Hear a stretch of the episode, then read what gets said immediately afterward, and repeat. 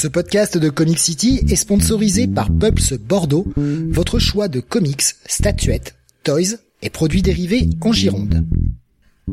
Ouvert du mardi au samedi de 11h à 19h et le lundi de 14h à 19h, toute l'équipe vous attend 56 rue du Loup ou sur la page Facebook du magasin. Et n'hésitez pas à les contacter pour toute solution VPC. Pulps Bordeaux, le comic shop qu'il vous faut. Bonsoir à tous et bienvenue sur le 597e numéro de Comics Weekly. Nous sommes aujourd'hui jeudi 11 août 2022 et au programme de ce soir, les sorties comics VO de la semaine. Nous parlerons notamment ce soir, et eh bien seulement de deux titres d'essai, Jurassic League et Dark Crisis World Without a Justice League de Green Lantern. La partie Marvel sera plus riche avec du Punisher, la nouvelle série Predator, un one-shot consacré à Ghost Rider, Captain America, Axe, euh, Amazing Spider-Man et X-Men Agents et une très très grosse partie indé. On aura du Elvira, Billion Genies, Power Rangers, Slumber, Parker Girls, Something's Wrong with Patrick Todd, Samurai Doggy, Star Enge Book One, Astronaut One, Astronaut Down pardon et A Town Called Terror.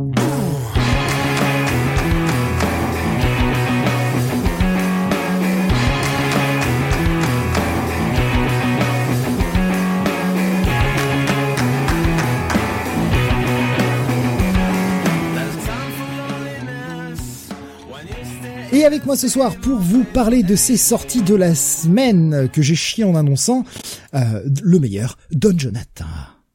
Salut à tous.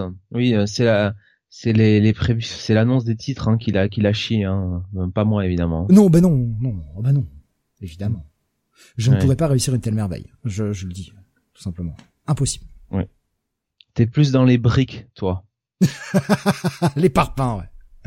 par pas de chantier. Euh, euh, ouais, le, programme de ce soir est assez riche. On a pas moins de 19 reviews quand même. Ce qui est, euh, ce qui est pas rien. Et seulement deux titres d'essai. eh oui, hein, la semaine dernière c'était la foire à DC. Cette semaine, non, bah écoute, hein, chacun son tour. Hein. Pas grand chose qui m'intéressait chez DC moi cette semaine. Honnêtement. Voilà non.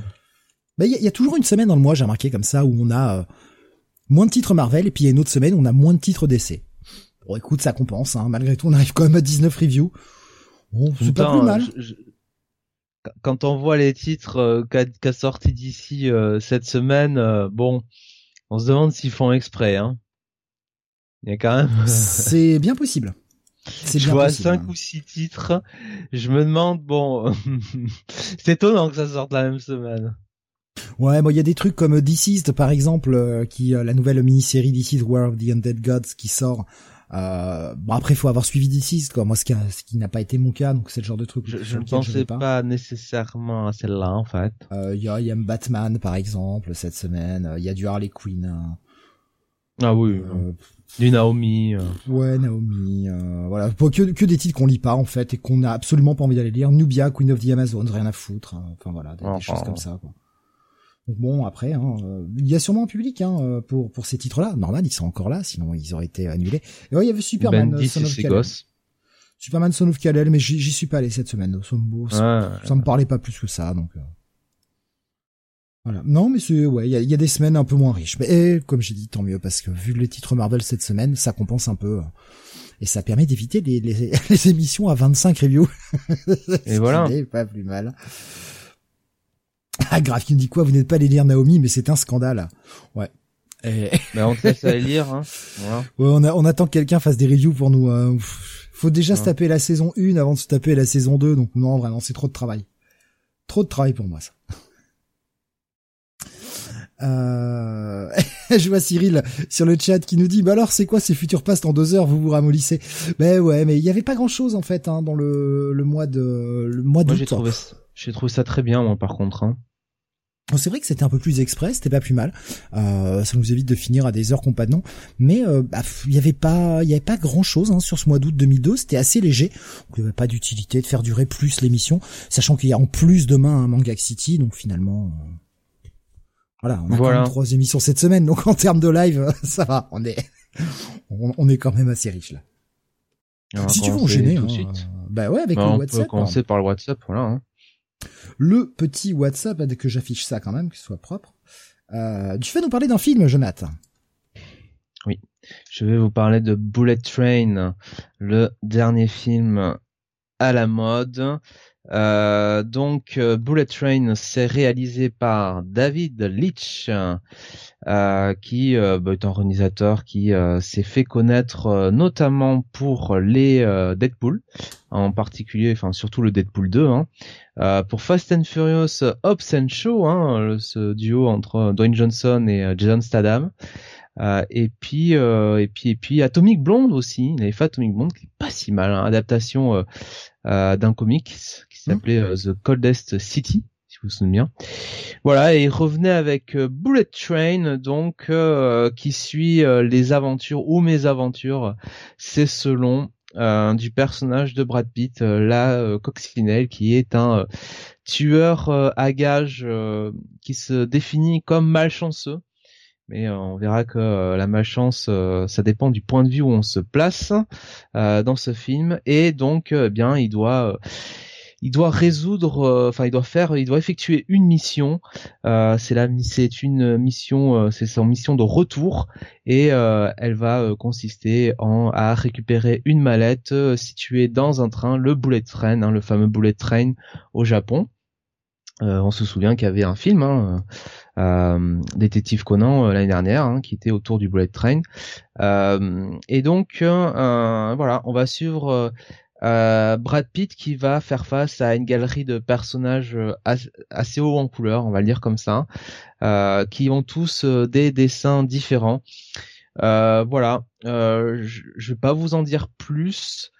Euh, c'est euh, l'adaptation du roman Maria Beetle hein, de Kotaro Isaka pour ceux qui connaissent. Et euh, très franchement, euh, pour tout vous dire, j'ai beaucoup apprécié ce film. Euh, j'ai trouvé que c'était plutôt plutôt de la bonne action, un bon film divertissement, un bon film en fait d'été. Hein, j'ai presque envie de dire un bon un bon blockbuster d'été. et c'est vrai que ça manque hein, ces dernières semaines, ces derniers mois, puisqu'à part bon Top Gun Maverick, j'ai envie de vous dire qu'on n'a pas été très gâté. Hein, euh, ces derniers mois, hein, euh, à moins de considérer euh, bah, Thor, Thor 4 Thor God, ouais, Thor, Love, le 4, ouais, Love and Thunder, ou Thunder et Love, j'en sais rien, je m'en fous. Love and Thunder, c'était ça. Love and Thunder, ouais, comme comme un film. donc donc voilà. Ça dénonce bah oui c'est une c'est une merde. Euh, donc euh, donc voilà Blood Train c'est euh, c'est sympa. Brad Pitt il est très très bon dans le dans le film. On, on sent qu'il est heureux de le faire quoi. Il s'éclate et voilà donc c'est c'est cool je retrouve en plus mon l'un de mes des acteurs que, que j'aime beaucoup hein, ces dernières années Andrew Koji hein, que alors évidemment, hein, les gens vont me dire ah oui c'était Storm Shadow dans Snake Eyes, oui je sais le film est mauvais. Euh, moi je pense surtout à Warriors, cette super Warriors, cette super série où il joue le rôle principal de, de Assam. Euh, voilà une série euh, d'arts martiaux hein, euh, dans le San Francisco du début du de la fin de, du, du 19e siècle. Donc voilà. Donc Bullet Train, écoutez, très bon. Et si vous cherchez, voilà, un film pour pour vous divertir, pas trop prise de tête, voilà, ça ça marchera, ça marchera très bien quoi. C'est très sympathique et un beau casting. Il y a, pardon, moi j'ai une, y a une question que je me pose sur ce film. On est plus sur un sur un polar, sur un truc d'action ou sur une comédie en fait? Peut-être un peu un peu les trois, mais ah, qu'est-ce qui se détache tu peux répéter, s'il te plaît? Et, oh, ce Bullet Train, on est plus sur un, un polar, plus sur un film d'action ou plus sur une comédie en fait? Euh, un peu les trois en fait. Ouais. Qu'est-ce qui se détache le plus Tu classerais comme quoi en fait? Alors je peux pas dire que c'est, je peux pas dire que c'est une comédie non plus parce que c'est quand même beaucoup d'humour noir en fait. Euh... Ouais, donc comédie satirique plutôt en fait. Ouais. Pas vraiment, si tu veux, une, une, vraie comédie en soi quoi. C'est vraiment bon. Euh oui, c'est plus de l'humour noir, noir. Forcément, il y a énormément d'action euh, dans ce film. Il y a beaucoup d'action et il y a un côté un peu, oui, policier, un peu, un peu d'enquête, quoi. Il y a un mystère autour, quoi. D'accord. Ça a l'air fun. Enfin, je sais pas, ça, a l'air plutôt pas mal. J'avais, j'étais complètement passé à côté de de ce truc-là, quoi, de, la sortie de ce film. Grave qui disait, Jonathan a beaucoup apprécié, pourtant il a l'air blasé. Je, bah, je, je vais, euh, moi, je vais donner mon avis euh, sur pourquoi Jonathan a l'air un peu blasé. Je sais qu'il osera pas le dire, mais euh, Jonathan en fait se sacrifie énormément pour l'émission parce que bah, il fait, extrêmement chaud. Il est obligé de couper son ventilo, même si elle s'entend un peu. Moi, je l'avais dit de le laisser, mais pour le bien de l'émission, il préfère ne le couper. Donc, on a un Jonathan qui est en train de, en train de suer sang et eau là pour cette émission. Donc, c'est pour ça que je pense que tu as l'air un peu abattu. Alors, j'aime, je, je, te remercie de de de de, de, faire cette précision, Steve. Mais en réalité, je pensais parler normalement. Je, pensais pas avoir l'air blasé, quoi. Donc, euh, non, non, euh, non. Alors, euh, si ça si ça vous a paru, si, si je vous ai paru, pardon, blasé sur sur Bullet Run, c'est pas le cas. Hein. J'ai j'ai j'étais j'ai beaucoup aimé ce film en fait. Donc bon, je sais pas. Hein. Euh, Cyril nous disait sur YouTube, euh, pareil que Prey, c'est pas mal. Je sais pas si tu l'as regardé, Jonathan Prey, du coup. On avait parlé euh, la euh, semaine dernière. Je sais pas si tu. Euh, si j'ai pas eu le temps. j'ai eu, j'ai vu qu'il y avait de très beaux échos. je sais que mm. Sam sur Discord a, a dit qu'il avait beaucoup aimé. je compte le voir probablement ce week-end. Mais je, alors, je t'avoue que j'ai j'ai hésité. Je, je vais y venir sur mon WhatsApp juste après. J'ai hésité à regarder ça hier soir. Et en fait, ce qui m'a retenu, c'est qu'il y avait un élément que je n'avais pas. C'est que je pensais pas que c'était Pocahontas contre euh, contre Predator, quoi. Et euh, ouais, alors moi le fait que ça se passe au temps des Indiens, euh, ça m'a tout de suite refroidi. Le film est peut-être très bien, mais euh, j'avais pas envie de voir ça. Quoi. Franchement, j'avais pas envie de voir ça. Je, je m'attendais à un truc, je sais pas pourquoi dans ma tête, je m'attendais à un truc moderne en fait. Ça m'a ça m'a surpris, ça a été un peu la déception. J'ai vu ça, j'ai fait ouais non, en fait, non. non, je vais pas voir ça. Merci, ça pas pas ce soir. Pas envie. Bon, peut-être que c'est très bien. Hein, les, échos ont l'air plutôt plutôt pas mal. Schizophile qui nous dit prêt, faut que je le regarde par curiosité, mais je termine déjà Sandman. Et eh bien justement, Sandman, c'est euh, l'objet de mon WhatsApp. J'ai regardé le pilote hier. Vous entendez à mon ton, hein, j'ai pas aimé. Bon, je vous le dis clairement. Alors visuellement, c'est très beau. Il y a de très jolis plans. Il y a, vraiment euh, une certaine recherche esthétique que j'ai trouvé vraiment très belle. Mais alors par contre, moi au niveau de l'histoire, je peux pas quoi. Je suis désolé. Déjà 56 minutes, non 55 ou 54 pour me faire les 40 premières pages du comic. Non, non, c'est non. C'est trop mou, c'est trop lent. J'en ai marre de ces séries Netflix. C'est trop trop lent. Et en plus, j'ai relu le premier épisode de Sandman il y a à peine deux mois, donc il était extrêmement frais dans ma tête. Et, euh,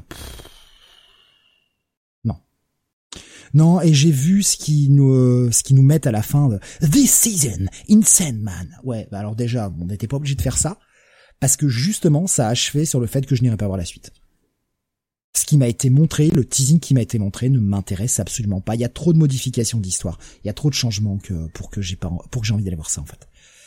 Je préfère euh, je préfère me contenter du comics en fait. C'est très beau visuellement par contre, je dois je dois vraiment l'avouer, c'est très beau. Il y a des plans qui sont de toute beauté. Notamment il y a un plan qui a vraiment captivé mon attention, mon attention pardon. C'est notamment quand euh, à la quand il sort de sa bulle, voilà pour ceux qui, je vais, je vais essayer de pas être trop spoil pour ceux qui connaîtraient pas. Mais au moment où il sort de sa bulle et se fait aspirer, voilà, si, vers la fin du premier épisode, ce plan est de toute beauté. Je l'ai vraiment trouvé superbe. L'esthétique est belle, mais non, le scénar c'est pas pour moi. La saison 1, c'est le tome 1 urbain uniquement. Ouais, bah non, quoi. Un an, un épisode, euh, un épisode de comique, non, c'est pas possible. Non, non, moi, le rythme Netflix, c'est pas pour moi, quoi. J'ai, euh, je, je peux pas. franchement, je peux pas. C'est c'est c'est trop beau. Donc euh, bah ça me conforte dans le fait de ne pas aller plus loin. Merci. Merci de vos retours. Et parce que justement, j'avais vu pas mal de mon retour, les gens en, en disaient du bien et je me suis dit bah vas-y, tente Sandman, tente. Et euh, pourtant, je suis pas le plus grand fan du comic, j'arrive pas à aller au bout de cette série. Euh, ça fait quatre fois que je la recommence et je n'arrive pas à aller au bout. Mais je préfère de loin le comic. Tant pis. Mais après, je vous encourage à essayer. Au moins le premier épisode. Euh, déjà ne serait-ce que pour voir, parce que visuellement il y a un véritable effort. Si ça tient la route, si c'est vraiment du même acabit sur les autres épisodes, visuellement vous allez avoir une superbe série. C'est très bien. Il y avait... Euh... Alors, euh, Graf nous disait Sandman, j'ai vu deux premiers épisodes, euh, j'aime bien pour le moment. La série de Gaiman, c'est pas de l'action non plus. Ah oui, oui, c'est pas de l'action justement, mais c'est pas pour autant que tu dois me faire 40 pages en 55 minutes. À un moment, faut se manier le cul aussi. Parce que l'intérêt, c'est Sandman, quoi. Alors je veux bien, le premier épisode du comic Sandman est vraiment intéressant sur la fin, justement. Il y a tout ce jeu-là. Ils ont faire tout le pilote là-dessus, c'était peut-être pas nécessaire, quoi. Et euh, j'ai vu quelqu'un qui parlait des, effets spéciaux. Ouais, c'est Alexin. Euh, non. Qui, a parlé des effets spéciaux? Oui, voilà, c'est Alexin qui nous dit la 3D est très moche, par contre. Alors, la 3D est moche, je suis assez d'accord, mais alors sur le premier épisode, encore une fois, je base mon avis que sur ce que j'ai vu. Ce n'est pas gênant puisque les seuls moments où il y a vraiment de la grosse 3D, euh, c'est dans le monde des rêves. Et donc dans le monde onirique, que les choses détonnent un peu, ça me pose pas de problème. À la rigueur, ça renforce même ce côté un peu onirique, on est dans un rêve, on n'est pas dans du réel. Donc qu'on ait une 3D visible. Je trouvais presque que je me suis demandé si c'était pas un effet de style voulu en fait. Je sais pas. Je, je sais pas. Beaucoup aimé l'épisode 5 qui abatte le bruit de ses ailes avec Death, nous dit Schizophile. Euh, moi j'attends de voir le 4, un des récits les plus flippants que j'ai jamais lu. Glo Casway nous disait Graf. Euh, ça respecte la trame du récit, le reproche et que ça laisse de côté la majorité des références littéraires du texte, ouais. Ouais, 24 Hours, je vois, de, l'épisode dont tu parles, Graf. Ouais.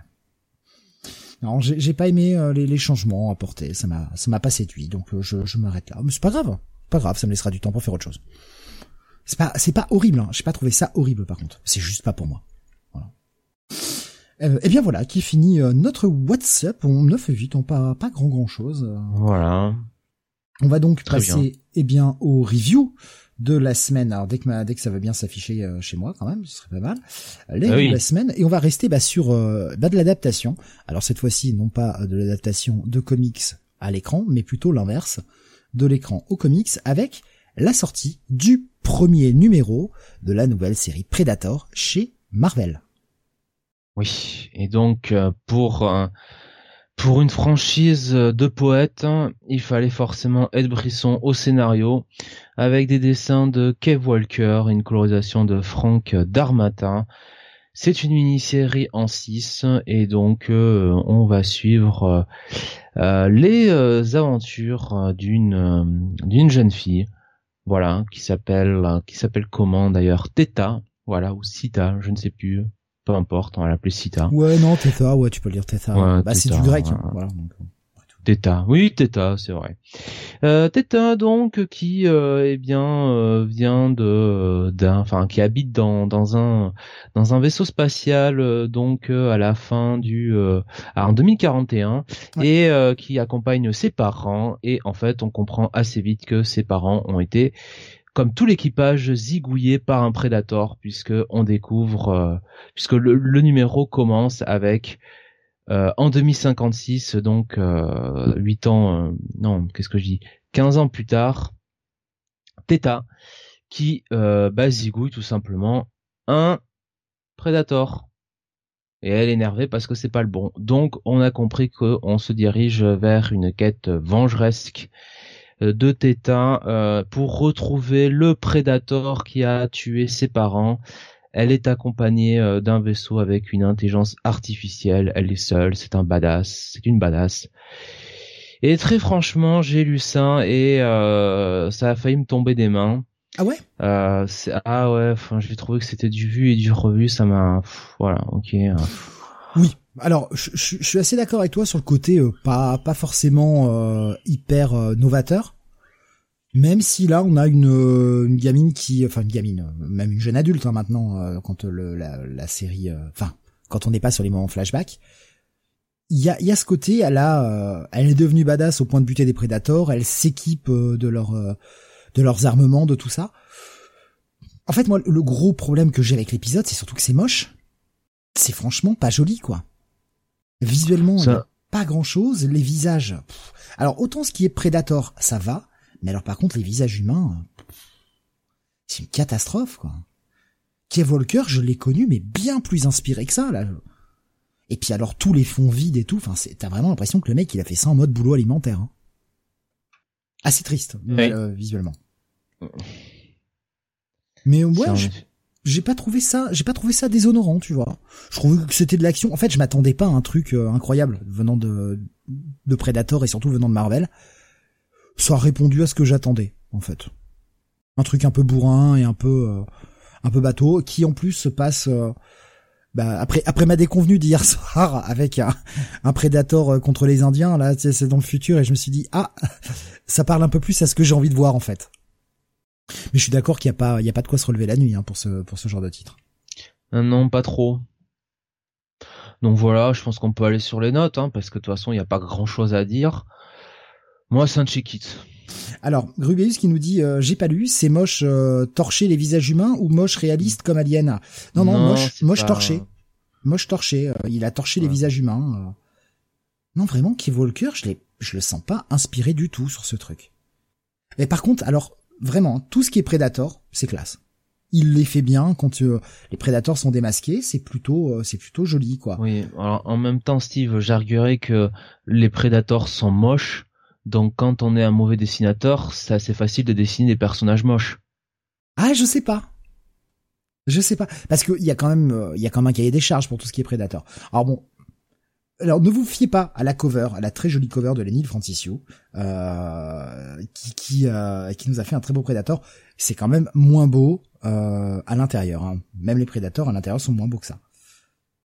Oui, pour moi, ça va être un check it. Voilà, pas plus. Ça me mérite pas plus. Euh... Un check it. C'est dû être Brisson, quoi, qui, qui fait juste ce qu'il faut pour que ça se lise, mais euh, sans trop trop se prendre la tête. On va continuer avec deux lindés. Euh, pour commencer, eh bien une nouvelle série, euh, une série qui était attendue par l'un d'entre nous particulièrement et on va dire l'un d'entre nous qui était pas là, qui est pas là ce soir. Notre bon Sam, évidemment, c'est le nouveau titre de eh Terry Moore, euh, qui s'appelle Parker Girls. Alors, je n'ai aucune idée, puisque je n'ai pas tout lu de Terry Moore, euh, j'en suis loin. Je n'ai aucune idée si c'est une toute nouvelle franchise, si ça fait appel à des choses qu'il a écrites avant. Il y a certains personnages que je n'ai pas reconnus, j'en sais rien. Et à la rigueur, peu importe. J'ai envie de l'aborder comme un truc euh, ah, qui, qui est ce qui annonce, hein, c'est-à-dire un numéro 1. Euh, on va commencer par suivre un gars un peu paumé sur la plage euh, qui va rencontrer une jeune femme qui bronze plutôt euh, plutôt jolie, qui lui fait vraiment du rentre dedans, hein, clairement. au départ, elle le prend pour un pour un serveur parce que le mec voit qu'elle a paumé son chapeau qui s'envolait dans la flotte. Donc il va lui chercher, il lui ramène et puis il lui dit bah voilà votre chapeau était parti dans l'eau. Elle dit ouais ouais ce sera aussi un margarita s'il te plaît. Il fait non mais ça va je bosse pas pour l'hôtel quoi. Elle dit ah bon bon bah écoute mais si tu m'apportes un margarita, une margarita, et eh ben écoute euh, je t'invite au resto ce soir quoi. Finalement, elle sent que le mec est un peu blasé, qu'il va pas forcément bien. Il est dans un cadre idyllique, un paradisiaque. On est sur une plage. C'est euh, en Turquie, je... non Turks and Caicos Island. Alors je sais pas où c'est. Je peux pas te regarder sur une carte parce que je m'en contrebalance en fait. voilà, c'est une plage paradisiaque, hein, comme vous pouvez l'imaginer. Et le mec a l'air un peu désespéré, donc elle va l'inviter quand même. Très entreprenante, hein, mine de rien. Euh, elle l'invite et euh, on va tout de découvrir que le mec est suivi par un gars, euh, un gars un peu qui fait un peu mode Robinson Crusoe, mais quand même qui a un vieux poignard et qui est là prêt à le, à le buter. Et la meuf va le défoncer. Elle va le défoncer. Et on va suivre une deuxième histoire en parallèle qui se passe à Malibu, où une fille a été euh, assassinée, euh, enfin en tout cas a été rejetée sur son corps a été rejeté sur la plage. Peut-être est-ce une noyade, peut-être est-ce un assassinat, et on va très vite comprendre que il s'est passé quelque chose, elle n'est pas seulement noyée, et on a deux enquêtrices qui viennent, qui sont des soi-disant Parker Girls, c'est pas trop ce que c'est, hein, avec le, titre de, relatif au titre de l'histoire, c'est pas trop ce que c'est, elles ont plutôt des passe droits pour analyser le corps, tout ça, et on voit qu'elles travaillent pour une espèce de groupe d'organisation. Et on va revenir sur le sur le dîner et sur ce qui se passe un petit peu. Et en fait, on, est, alors je sais pas trop dans quoi on est. On est dans une espèce de de polar d'espionnage. Il y a un espèce de twist final qui m'a un peu surpris, et surtout que ça s'arrête comme ça, en fait. Et je t'avoue que je sais pas trop quoi penser du truc. Je suis resté un peu sur ma faim. Je sais pas si t'as aimé, Jonath. Écoute, euh, moi non plus, hein, je ne suis pas euh, un aficionado euh, de l'univers hein, du plus mauvais des mours, hein, évidemment. mais euh, mais Quel mais quand même euh, bon j'ai euh, j'ai apprécié euh, apprécié ma lecture j'ai apprécié ce ce côté polar hein, très prononcé ce côté enquête mais c'est vrai que comme toi j'avais la sensation que bon il y avait peut-être un lore euh, au niveau de, de, de, cette série que euh, qui avait été exploré précédemment et sur lequel bon euh, je enfin que je, je, ne connaissais pas. Donc peut-être que j'ai raté certaines références. L'histoire qui est racontée marche bien. En fait moi, ce premier numéro me convient bien. Le seul petit reproche que je pourrais faire, c'est que le le, le subplot euh, secondaire euh, où on découvre des personnages qui vont mener une enquête euh, est peut-être euh, moins moins exploité exploité plutôt que le, plot principal. Mais euh, on a l'impression que c'est le fil rouge pour la série en même temps. Donc, écoute, moi je vais être honnête, moi j'ai plutôt apprécié cette lecture en fait. c'est bien écrit. Il y a un humour qui me correspond assez bien. Euh, j'ai pas, j'ai pas grand chose en fait de, de à reprocher à ça. Hein. C'est vrai que je l'ai, je l'ai dit vite fait, mais au cas où ce serait pas très clair, euh, au niveau des crédits, on est sur Terry Moore. Terry Moore qui fait tout, hein, évidemment, scénar, dessin, ancrage. C'est du noir et blanc. Je l'ai pas précisé aussi. C'est vrai que ça paraît euh, normal en fait. C'est souvent, c'est quasiment que comme ça d'ailleurs que travaille Terry Moore, mais peut-être que certains euh, ne connaissent pas, donc c'est, c'est bon ton de le préciser. J'aurais dû le faire au départ. Mais c'est pas que c'est mauvais. Hein. L'écriture est solide et euh, on comprend. Alors on, comprend les personnages. Le problème, c'est qu'on comprend pas l'or. Alors, soit il y a un lore avant, soit il a volontairement fait un truc un peu, un peu cryptique sans trop nous en révéler pour nous essayer de nous faire revenir et qu'on découvre peu à peu les choses. Je sais pas, mais moi, c'est que j'ai vraiment eu l'impression que ça s'est arrêté un peu de façon un peu abrupte. Je me dis, d'accord, mais et tu vas où avec ça en fait? Ah, moi, je, je, je, vois, je vois où il va en venir. Hein. Ah, d'accord. Bah, écoute, ouais, ça me... Ah oui, je, je, vais te l'écrire euh, si tu veux. T'as qu'à meubler, je vais te l'écrire euh, dans, dans le chat, notre chat, notre chat privé. Hein, Vous n'êtes pas convié évidemment. Après, euh, après non, c'est, enfin voilà, ça reste du Terry Moore, la, la, la, représentation, la mise en page, tout ça. Il y a, y a, rien à dire. C'est franchement c'est très solide, ça se lit très bien.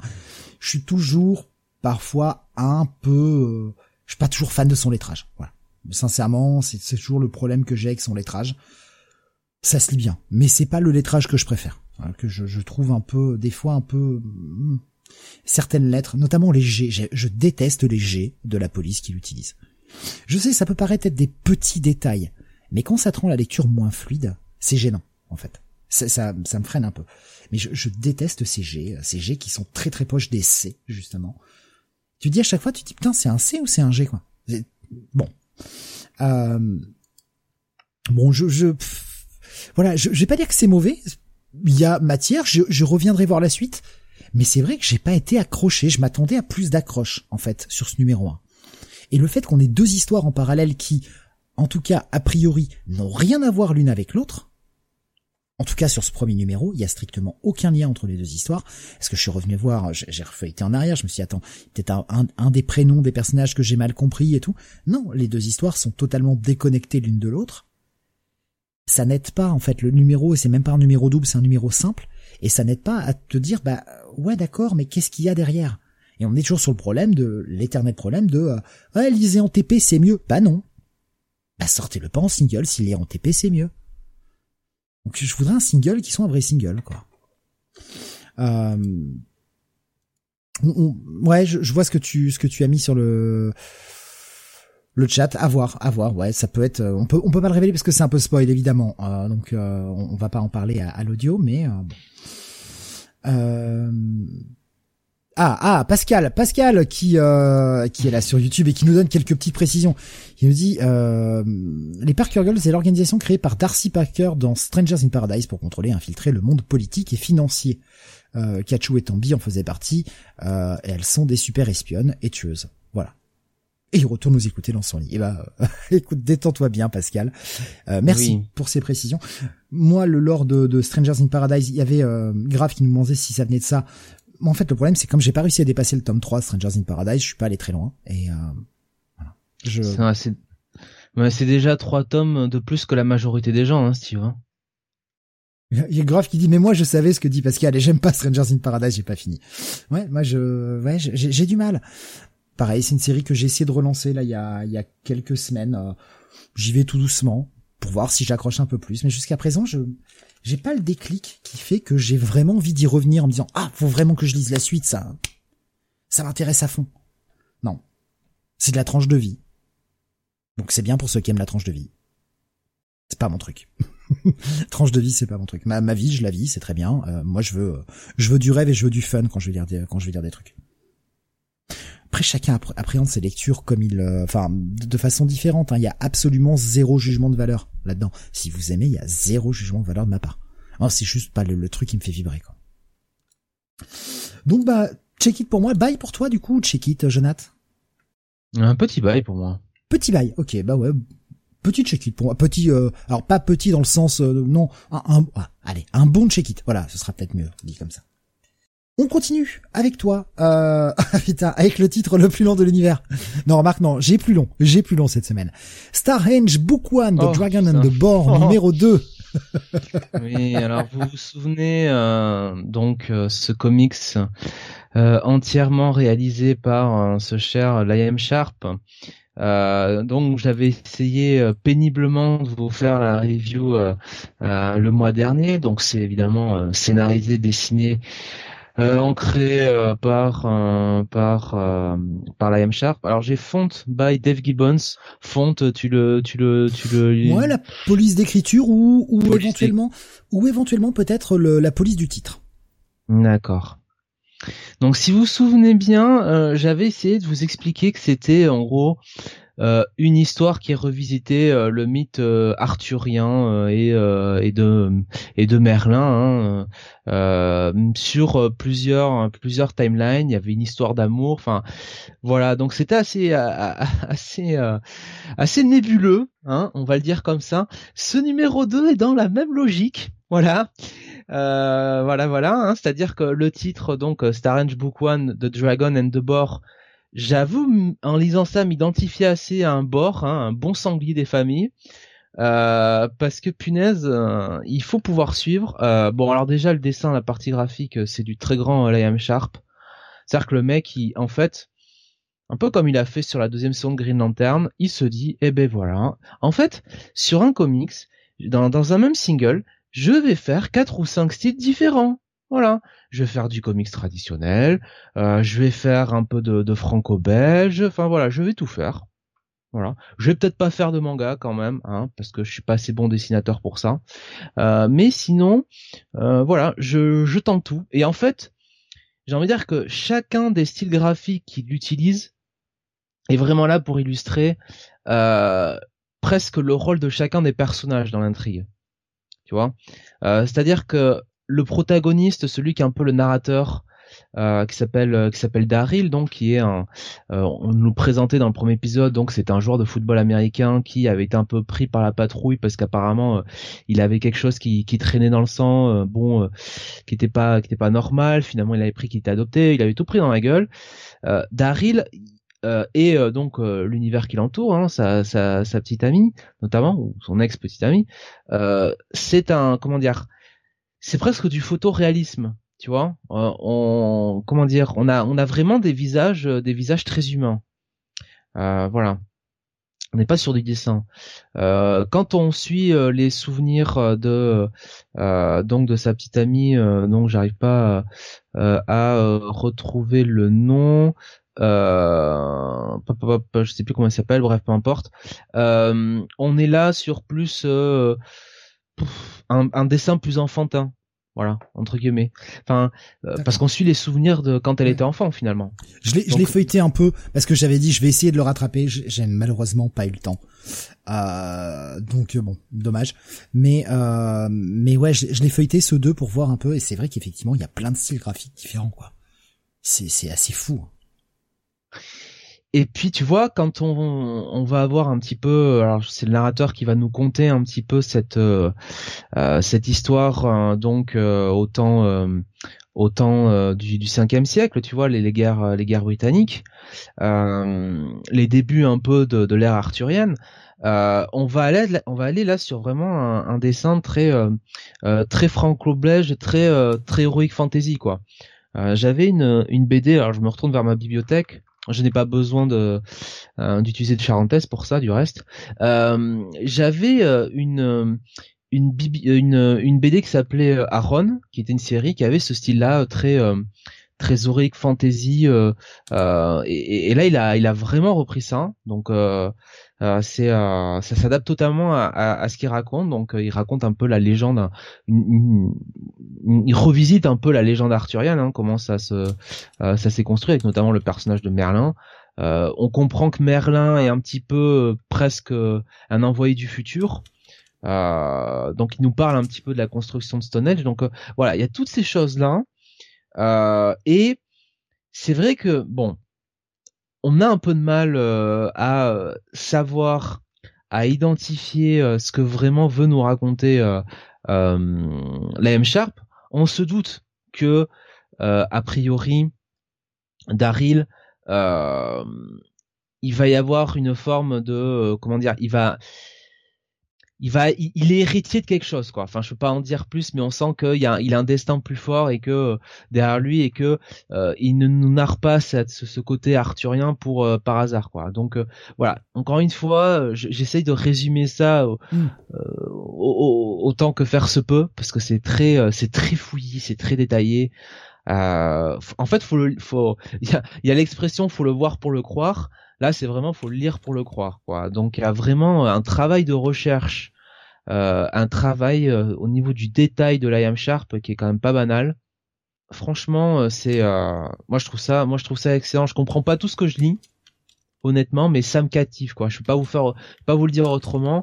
le cliffhanger de fin, donc marche, marche très très bien. Franchement, moi je vous encourage à lire, mais après je peux comprendre que, euh, ça rebute quoi. Donc euh, pour moi c'est un c'est un bail, c'est un bail.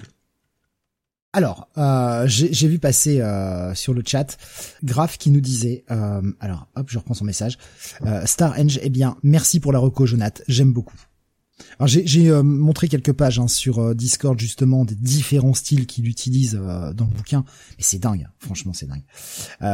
et justement, nous disait j'adore les trois styles, franchement un comics indé comme je les aime. il nous disait c'est la femme de Sharp qui a dessiné la partie avec la petite amie, non? Je sais pas, je sais pas. Peut-être peut-être que c'est sa femme effectivement. Je savais pas qu'il avait une femme, hein, donc quoique maintenant les M Sharp ça lui fait. Alors c'est Christina McCormack et euh, et t'as peut-être pas tort. Alors je sais pas si c'était une boutade, mais il me semble avoir vu Christina McCormack euh, annoncer. Ah c'est Mathilda McCormack Sharp, page 2, 3, 4. D'accord, ouais. Donc euh, les pages, euh, les pages ah, un peu plus enfantines. Ben non, en fait, c'est les premières, hein. c'est celle plus photo réaliste, hein, non, non, non. La, page 1, c'est la première page où on voit le hein le, le, le, full, le full shot. Hein. Ah ouais. Mais elle, elle a annoncé en 2, 3, 4, alors... Ouais. Ouais, allez, ouais, je sais pas. Mais moi, non, mais c'est beau, putain, qu'est-ce que c'est beau, quoi. Oui, oui, bah oui, c'est un. Et c'est un sacré boulot d'artiste. hein, là, Grave qui dit non, ils se sont plantés. Je pense que c'est 3, 4, 5. Je, je suis d'accord avec Grave. Je pense que c'est 3, 4, 5. Ouais. Oui, oui, le début, ça me fait. Je pense plus que le début, c'est la M Sharp, hein, honnêtement. Mais ce qui est dingue, c'est que même après hein, la première page où tu vois euh, où tu vois, je, je pense que c'est, bah, ouais, c'est le, le King Vortigern, hein, The Scene, hein, c'est ce qu'ils le, disent euh, dès le départ. Cette page où on a un style, euh, on est moins sur le photoréalisme qu'au tout départ, mais euh, on est, enfin, il y a, vraiment tellement de choses différentes là-dedans, quoi. Il joue avec le trait, il joue avec la colo, il joue avec tout, en fait. Il, est dingue, quoi. Il est dingue, ce mec. C'est fou. Hein. Et même, et, et, même dans la mise en page, hein, au niveau des bulles, tu vois, il y a, un, voilà, il y a des pages où il change un petit peu sa manière de euh, d'écrire un peu son texte, quoi. Enfin, ah, le mec s'arrache hein, pour euh, faire quelque chose qui euh, qui est différent, quoi. Donc c'est c'est appréciable. Hein. Il y a Grave qui nous dit c'est son petit coup de cœur de la semaine. Ah, bah je, je, je comprends totalement. Alexandre qui nous dit on lèvera pas l'idée qu'un scénar de Naomi avec ce style à trois petits points. Non, je déconne. un bail pour les aventureux et ceux qui ne sont pas allergiques à la narration de type Morrison. Ouais, ouais, ouais. Pascal qui vient de troller sur YouTube. Pardon. Au moins Sharp, il met le nom de sa fille quand elle dessine à la différence de toute l'œuvre de Jeff Lemire qui s'attribue les dessins de ses enfants. Voilà, je retourne au lit. Pardon, ça me fait rire. Ah, excusez-moi. Je m'étouffe. Euh, c'est sa, c'est sa fille, nous dit grave. Non, non, je pense que c'est peut-être sa femme, ou c'est possible que ce soit sa femme. J'en sais rien, en fait. J'en sais rien. Bah, écoute, euh, Mathilda, euh, Mathilda McCormack Sharp, euh, bon, je, je sais pas. McCormack, Sharp, hein, c'est, c'est dans les crédits, donc je ne sais pas, je ne sais pas qui c'est. C'est un gros bail en tout cas pour toi, hein, ce Star Book One, The Dragon and the Boar, numéro 2. Ce titre à rallonge. Putain. Mais encore une fois, ce n'est pas le titre le plus long de la semaine. Il y en a un plus long, ouais. Ouais, il y en a un plus long, ouais. Euh, on va continuer sur de la partie 1D. On va rester un peu euh, dans tout ce qui est espace et compagnie avec la sortie du Astronaut Down numéro 3. Euh, titre de chez Aftershock. Euh, tu n'y es pas allé hein, ce soir, euh, Jonathan, sur celui-ci, je crois. Si, si, je l'ai feuilleté. Je, je, ah, je, j'ai à peu près tout lu, ouais. ouais. D'accord, ok. Ah, c'est que je, je voyais pas, ouais, je voyais pas ton nom. Non, j'ai oublié, j'ai oublié de. Non, c'est pas grave. C'était, bah, bah voilà, cool. Au moins, tu vas pouvoir en parler un petit peu avec moi. Euh, alors, on continue sur cette euh, cette histoire de de SF euh, assez euh, assez bien chargée. Hein. Je pense que Hein, on n'est pas tout seul quand on écrit. Euh, James Patrick est au scénar, Rubin ou Rubine est au dessin, une colorisation de Valentina Brisky ou Brischki, je ne, sais pas comment on prononce. Il y a un petit chapeau euh, à l'envers sur le S, donc je ne sais pas. Le principe de cette histoire, euh, bien c'est qu'on est dans un monde, or c'est futuriste hein, évidemment, on est dans un monde où euh, eh bien une espèce de, de, grosse maladie, un espèce de cancer de la Terre réellement ronge la Terre et a bouffé tous ses habitants et seules quelques villes subsistent euh, coincées sous des dômes pour essayer de, résister à cette espèce de pollution pourriture. Hein, finalement, on sait pas trop ce que c'est. Et euh, le salut, parce que bah, il ne reste plus que cinq cités hein, au moment où on commence euh, la mini-série. Le salut va venir d'une bande d'astronautes qui vont être envoyés. Alors ce sont des astronautes d'un genre un petit peu particulier puisqu'ils ne vont pas partir dans l'espace, mais voyager dans des dimensions alternatives pour essayer de trouver une dimension dans laquelle la solution à cette infection a été trouvée et ramener l'équation qui permettrait de euh, sauver le monde. Alors, jusqu'à présent, tout le côté science était un peu nébuleux. Je trouve que dans ce troisième épisode, on a enfin quelques pistes de, compréhension plus simples pour tout ce qui est euh, tout ce qui est scientifique.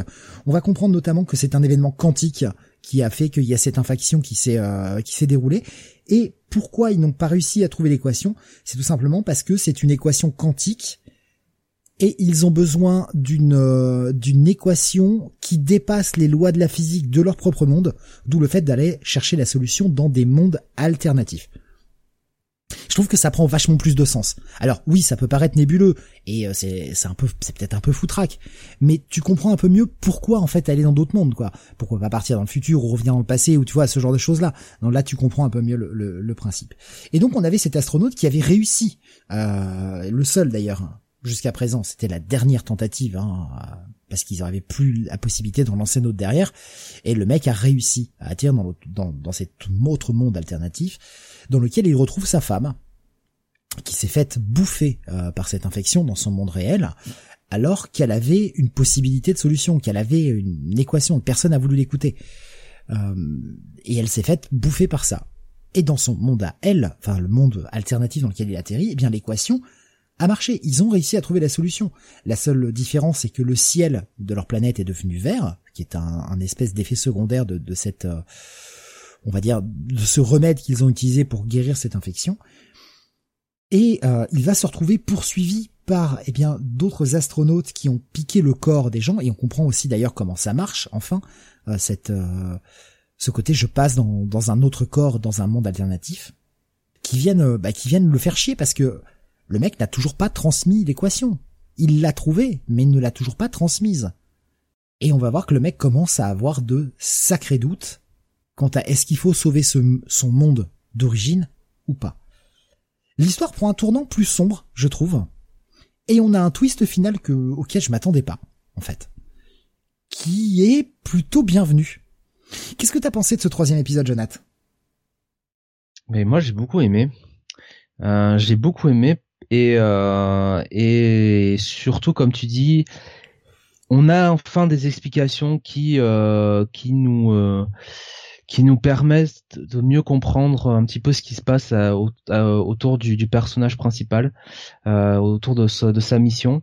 non pas qu'on en ait eu forcément besoin pour apprécier les deux premiers épisodes, mais c'était le bon moment pour faire ces révélations là quoi. Pour vraiment faire avancer l'intrigue. Donc le, timing est bon euh, l'interaction avec sa femme euh, marche très bien. Il y a quand même une discussion au moment qui euh, qui est forte, euh, qui, ouais ouais, qui, qui, qui, est assez forte, qui est assez euh, qui est assez poignante.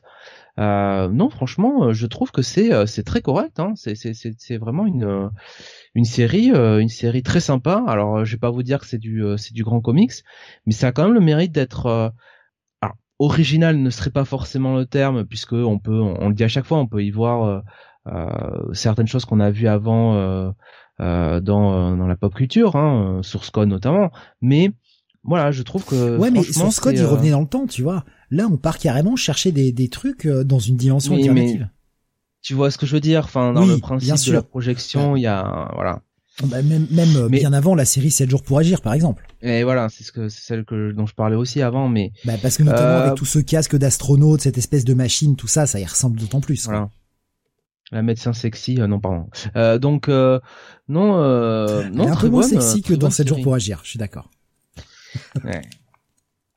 Eh, t'es rousse et russe en plus, hein, d'ailleurs. Voilà, tout pour plaire. Mais ouais, enfin, le, le, le, titre est le titre est sympathique. C'est une bonne bonne histoire de SF avec des petits enjeux dramatiques sympas. Visuellement, ça fait le taf. C'est pas incroyable. Les dessins, franchement, c'est pas c'est pas pour ça que vous irez. Non, vous irez plus pour l'histoire. Après, les destins sont pas déshonorants, quoi. Je préfère largement ces dessins-là que ce qu'on a vu sur Predator, par exemple. Et pourtant, c'est oui. Walker, hein, qui avait déjà fait d'autres trucs avant, mais... Oui, voilà, une bonne, euh, c'est une bonne mini-série. Voilà, pour moi, c'est un, un bon check-it euh, mois après mois. C'est, euh, ça reste une, une lecture que bah, j'ai pas envie de zapper en fait chaque mois. J'ai vraiment envie d'avoir où ça va. Et vraiment là, ce, ce petit cliffhanger là sur cet épisode 3, je trouve vraiment sympathique. Bah, moi, je vais mettre un petit bail. Et bien, on va continuer euh, avec toi et on va passer euh, cette fois-ci à du Marvel.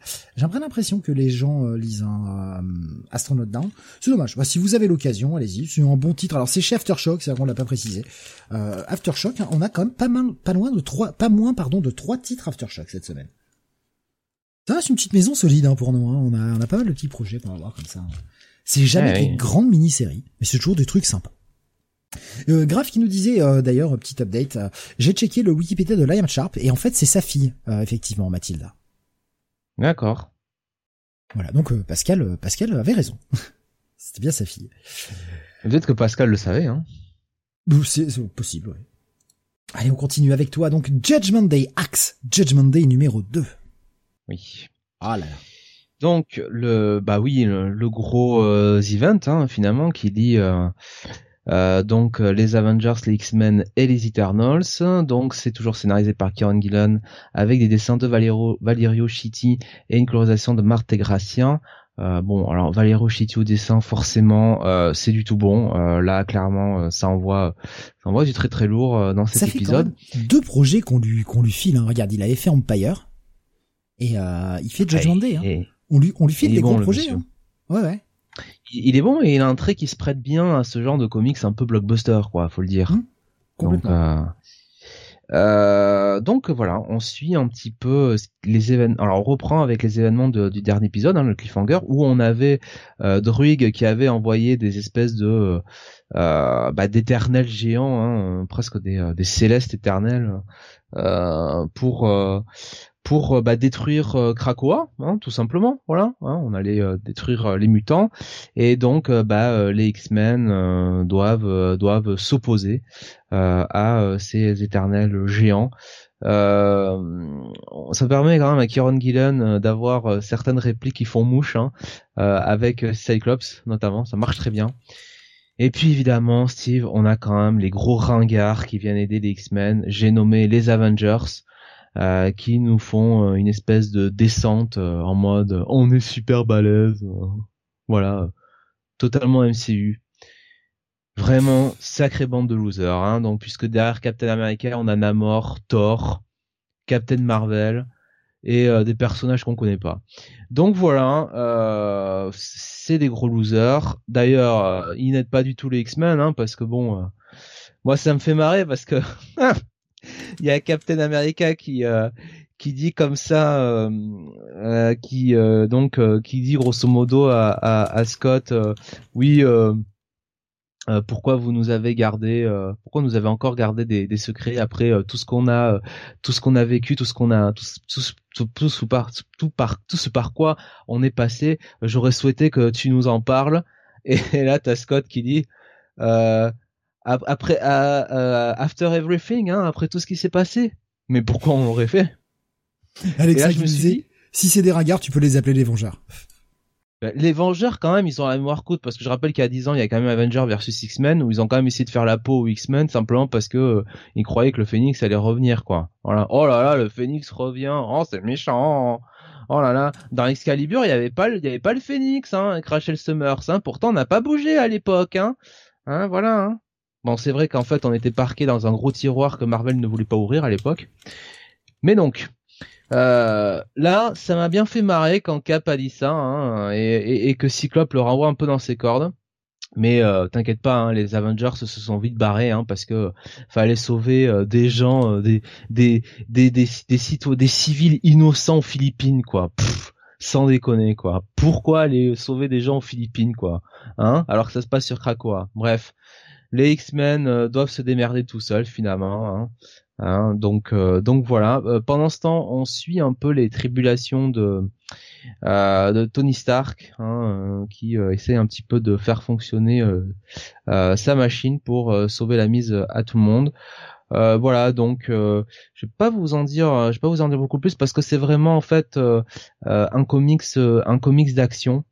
On est moins sur l'intrigue que le, premier épisode évidemment, euh, qui dit Kieron Gillen euh, sur ce sur ce genre de titre, euh, comme avec Once and Future, dit un énorme cliffhanger qu'on n'avait pas vu venir et qui vous donne envie d'aller lire l'épisode 3.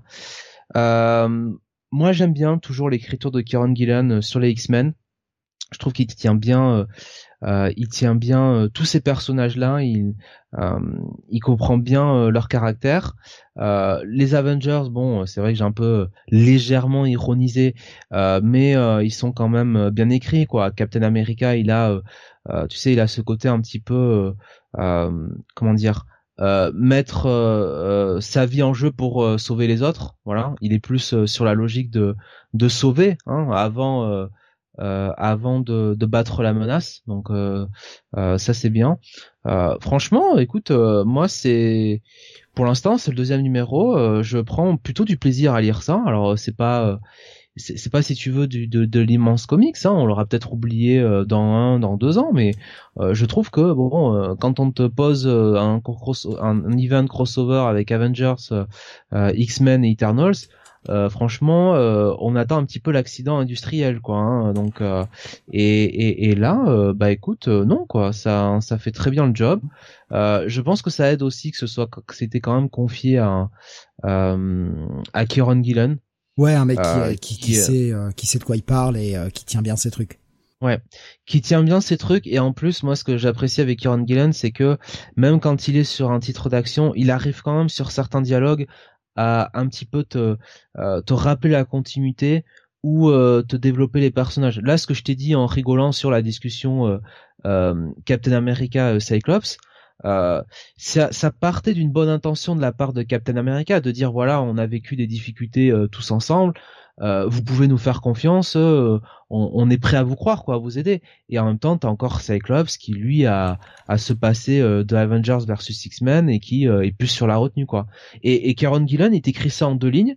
Et toi, quand t'es lecteur assidu de, de, Marvel, tu comprends ce qu'il veut dire, mais il te balance pas dans la vue. ah ouais, comme quand il y a eu Avengers versus X-Men là que vous avez essayé de tuer Hop. Ah ouais, c'est ça c'est ça le passé, tu vois, il te le met pas. avec la petite, avec la petite mention en bas que vous pouvez retrouver sur Marvel Unlimited. Achetez, achetez, achetez. non, non. voilà, il te le fait, euh, il te le fait avec, euh, avec, euh, avec subtilité et ça marche très bien. Donc, franchement, pour l'instant, moi, je prends mon plaisir. Donc, quand en plus t'as Valerio Chiti sur les dessins qui fait vraiment super bien le boulot et qui met vraiment toutes ces batailles avec des éternels géants, il le met vraiment bien en avant. Les pouvoirs des X-Men notamment sont super bien représentés. Exodus n'a jamais été aussi intéressant de, sa vie.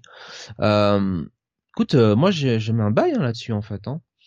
Grave qui nous disait, hein, Cyclope, la grande classe, le mec qui fout un scud à cap tranquille. Un peu moins séduit par celui-ci que... Pardon, vas-y, je t'en prie et qui en même temps euh, fait son boulot de leader. Hein. Euh, un peu moins séduit par celui-ci que par le premier numéro, mais ça reste un bail solide. À voir où ça va, mais ça peut être un bon petit event bien sympathique. Puis euh, il complétait hein, sur ce que tu disais avec euh, Gillen. Hein, euh, Gillen écrit Mortal X-Men et Eternals. Là, donc c'était clairement le bon choix de, de, le choisir pour pour gérer cette ah oui. Mais, mais tu parlais de, de comic blockbuster et que ce serait pas forcément ce qui resterait peut-être dans les mémoires et tout, mais je dois avouer que perso, moi j'aime bien avoir des... Bah, comme Empire, hein, dont je vous ai euh, rabattu les oreilles euh, pendant, pendant des semaines et des semaines, je trouvais que c'était un event très solide, et j'aime bien avoir des events comme ça, un peu blockbuster, peut-être un peu plus concon d'approche, mais peu importe, c'est ça aussi euh, que j'aime dans le comic, c'est que de temps en temps, on a des histoires qui un peu plus rentrent dedans, où on a les super-héros en action qui, qui vont affronter des menaces grandiloquentes, que ça va se castagner, etc. J'aime bien alterner les deux, qu'il y ait un peu de ça, pas que ce soit faut pas que ce soit ça tout le temps, mais de temps en temps un truc comme ça, ça fait du bien. Et puis après des moments un peu plus intimistes dans d'autres petites séries euh, qui, qui, vont, qui se passent très bien quoi. Moi j'aime bien, franchement. Ouais, c'est comme Shadow War quoi. Ça se prend pas la tête. Euh, voilà, c'est c'est du bon euh, comics de de cross d'event quoi. Puis encore une fois une très belle cover de Mark Brooks, mais bon après moi j'adore toutes les covers que fait Mark Brooks. Je, je trouve ça toujours très très beau. J'adore son style qu'il a sur les covers. Bon après c'est la cover, hein, ça, évidemment euh, ça, ça, ça, ne veut pas forcément dire que ce qui y a à l'intérieur sera bon, mais un petit cover de Mark Brooks ça fait toujours plaisir. Euh, Cap nous disait, euh, faudra que je lise euh, ce qu'il a écrit de récent un jour pour Gillen. Le mec se bonifie avec le temps, faut croire. Ouais, complètement. Complètement. Ah oui. ouais, ouais, il, a totalement changé d'approche. Peut-être est-il un peu en avance quand il a fait ses anciens runs. Faudrait relire un peu ses anciens runs pour voir même si son run sur X-Men, je doute que euh, même en le relisant maintenant, soit franchement voilà. Mais oui, c'est très rare qu'un truc, mauvais dix ans plus tard, euh, enfin ou un truc mauvais, un truc pas terrible dix ans plus tard devienne super. Hein. Ouais, soit, soit il était un peu en avance euh, sur son temps, soit aussi il a amélioré son écriture et c'est ça peut être ça. Graf nous disait vous aimiez bien déjà son Vader, non? Impossible, moi je ne l'ai pas lu. Peut-être que je sais pas si tu as lu la série Vader, Jonath, de Kieran Gillen. Non. Euh, mais c'est vrai qu'il euh, il s'est fait, il s'est fait un nom, hein. il s'est fait un nom quand même et euh, il confirme mois après mois que ça reste un, un très bon scénariste de Marvel sur lequel Marvel peut compter. Ça c'est c'est bien d'avoir des, des, scénaristes dans la maison des idées comme ça, qui, sur lesquels on peut compter, qui vont chercher la continuité, qui sont respectueux du reste et qui font le taf quoi. Des bah des Gillen, des Ewing notamment. Euh, ils ont quand même de ah quelques bons noms là chez Marvel en ce moment. Hein. Faut qu'ils les gardent. Bah, ça se voit sur les titres X-Men qu'ils écrivent, ça se voit parce que à chaque fois, ce sont ceux qui euh, qui font euh, toujours des, des renvois à la continuité de, des X-Men et pas simplement euh, leur continuité à eux hein, quand ils ont écrit des, des titres, mais vraiment voilà tout le monde quoi. Pascal qui dit par contre 30 ans après c'est possible regardez Watchmen il y a 30 ans c'était nul bah maintenant tout le monde dit tout le monde n'en dit que du bien ouais il y a 30 ans c'était nul maintenant c'est un peu médiocre ouais T'as raison, Pascal, ça a augmenté. Pascal qui met des tags. Il, il, est en forme ce soir, Pascal. Il est en forme. Oui, toujours en forme, Pascal. On va continuer avec euh, ben, d'un event, on va passer à un autre event. Je, je, les ai mis volontairement côte à côte. Voici le titre le plus long de cette semaine, à croire que les mecs font des concours. Nous avons Dark Crisis World Without Justice League Green Lantern. Quel titre de chiasse euh, c'est, ah, euh, c'est, c'est, non mais c'est, c'est, euh, c'est un titre. Euh, je vois ce que tu viens de me mettre, oui, effectivement. Quel con, j'ai mal regardé, pardon. Euh, J'avais mal regardé, je me marre parce que c'est vraiment débile. Euh, donc ce Green Lantern, alors je vais le dire tout de suite, euh, c'est pas mauvais, mais par contre moi c'est le dernier World Without a Justice League que je vais lire. Je vais continuer Young Justice parce que j'ai commencé, parce que c'est pas trop mal, mais là, enfin franchement, ça n'a aucun intérêt. Mais vraiment, ça n'a aucun intérêt. En fait, on est sur un what if. Voilà, c'est un what if. Et même en réalité, c'est deux what if puisqu'on a un petit backup sur O'Girl. Alors je vais donner les crédits déjà de la partie Green Lantern. Philip Kennedy Johnson est au scénar, on a Fernando Blanco à la partie graphique et une colorisation de Jordi Belair. Et donc, euh, on nous rappelle, alors c'est un élément que j'ai mieux compris là quand on me l'a résumé, que euh, parce qu'il y a une page de résumé. Ah, chez DC, il y a une page de résumé. Vous vous rendez compte? Euh, on, nous explique eh bien que oui, euh, la Justice League est morte, hein, rappelez-vous, Justice League 75, tout ça. Mais en fait, non, ils sont peut-être pas complètement morts, puisqu'en fait, Paria a emprisonné leur essence dans euh, des espèces de petits mondes qu'il a fabriqués. Mais on ne sait pas dans quel but. Et donc là, on va explorer un, un monde dans lequel, eh bien, Al Jordan n'existe pas. Je rappelle qu'Al Jordan n'est pas mort. Dans... Il n'a pas été tué. Il était présent dans Dark Crisis numéro 3. Mais non, Al Jordan n'est pas mort, mais il y, a, donc quand même un monde euh, Justice League. Alors vraiment que John Stewart soit mort et que j'ai raté, je me rappelle plus de cette info. Et en même temps, je je veux pas trop garder en tête le Justice 75 parce qu'il était pas bien. Mais là, donc, on explore un monde où, eh bien, Al Jordan n'existe pas et, euh, eh bien, le seul, enfin, le, le Green Lantern terrien en priorité, c'est d'abord John Stewart. John Stewart qui n'est pas que un simple Green Lantern, mais qui est également le euh, le gardien, comme il... non, pas le gardien. Comment il l'appelle déjà? Green Lantern suprême. Ah putain, comment il l'appelle? Euh, The euh, putain, je suis en train de retrouver le nom. Mon dieu, j'arrive pas à le retrouver. Mais quel si, The Guardian. The Guardian. Faudra que tu redescendes ton micro. Tu l'as, tu as oublié de le redescendre. Green Lantern Supreme. Voilà, il l'appelle The Guardian. Alors le mec a un espèce de costume. Euh, alors effectivement tout vert, euh, tout brillant, etc. Avec le symbole euh, Green Lantern sur le torse, mais on dirait presque un costume qui ressemble à Steel en fait. Mais c'est pas que c'est mauvais, c'est quel est l'intérêt? De me raconter ça. Quel est l'intérêt de me raconter, de me faire passer ça pour un putain de tie-in à cet event, alors que ce n'est ni plus ni moins qu'un what dont on se branle la nouille. Ça sert à quoi? C'est juste un putain de cash grab.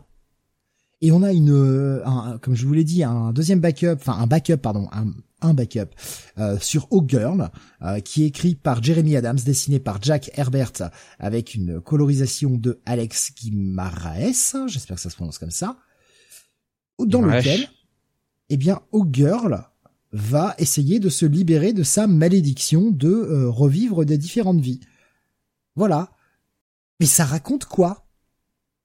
Quel est l'intérêt avec le l'event en fait? Parce qu'à un moment, si tu me tags l'event sur la cover, je veux que ça ait un rapport, et un vrai rapport. Là, c'est un what if, vous ne le lisez pas, vous ne perdez rien. Donc, euh, bon, qu'est-ce que vous voulez que je vous dise, moi, je trouve que c'est un passe, ce truc. Ça n'a aucun intérêt. Si vous voulez suivre l'event, ça n'a aucun intérêt. Donc, ouais, ne perdez pas votre argent. Voilà, j'ai rien de plus à en dire, malheureusement. Hein. Tu as bien fait de t'épargner cette lecture, Jonathan. Ça ne, franchement, ça ne mérite pas. Ça ne mérite pas. Et c'est pas que c'est mal écrit, c'est pas que c'est, euh, c'est pas que l'histoire en elle-même est pas bonne, c'est juste que ça n'a aucun putain d'intérêt que Dark Crisis. Donc à un moment, au prix des comics, un comic qui n'a pas d'intérêt avec le l'event sur lequel il est censé, euh, duquel il est censé être tie je suis désolé, on zappe. On va pas claquer 5 dollars pour un truc qui ne sert à rien. On zappe. On continue avec toi. Et euh, on va passer sur du Marvel avec le Captain America Sentinel of Liberty numéro 3. C'est toujours écrit par notre duo d'auteurs préférés ces derniers temps, Jackson Lansing et Colin Kelly, avec des dessins de Carmen Carnero et une euh, colorisation de Nolan pardon, Woodard. Euh, donc on revient sur euh, eh bien cette histoire un petit peu que euh, Jackson Jackson Kelly et non Jackson Lansing et Colin Kelly ont, ont, lancé.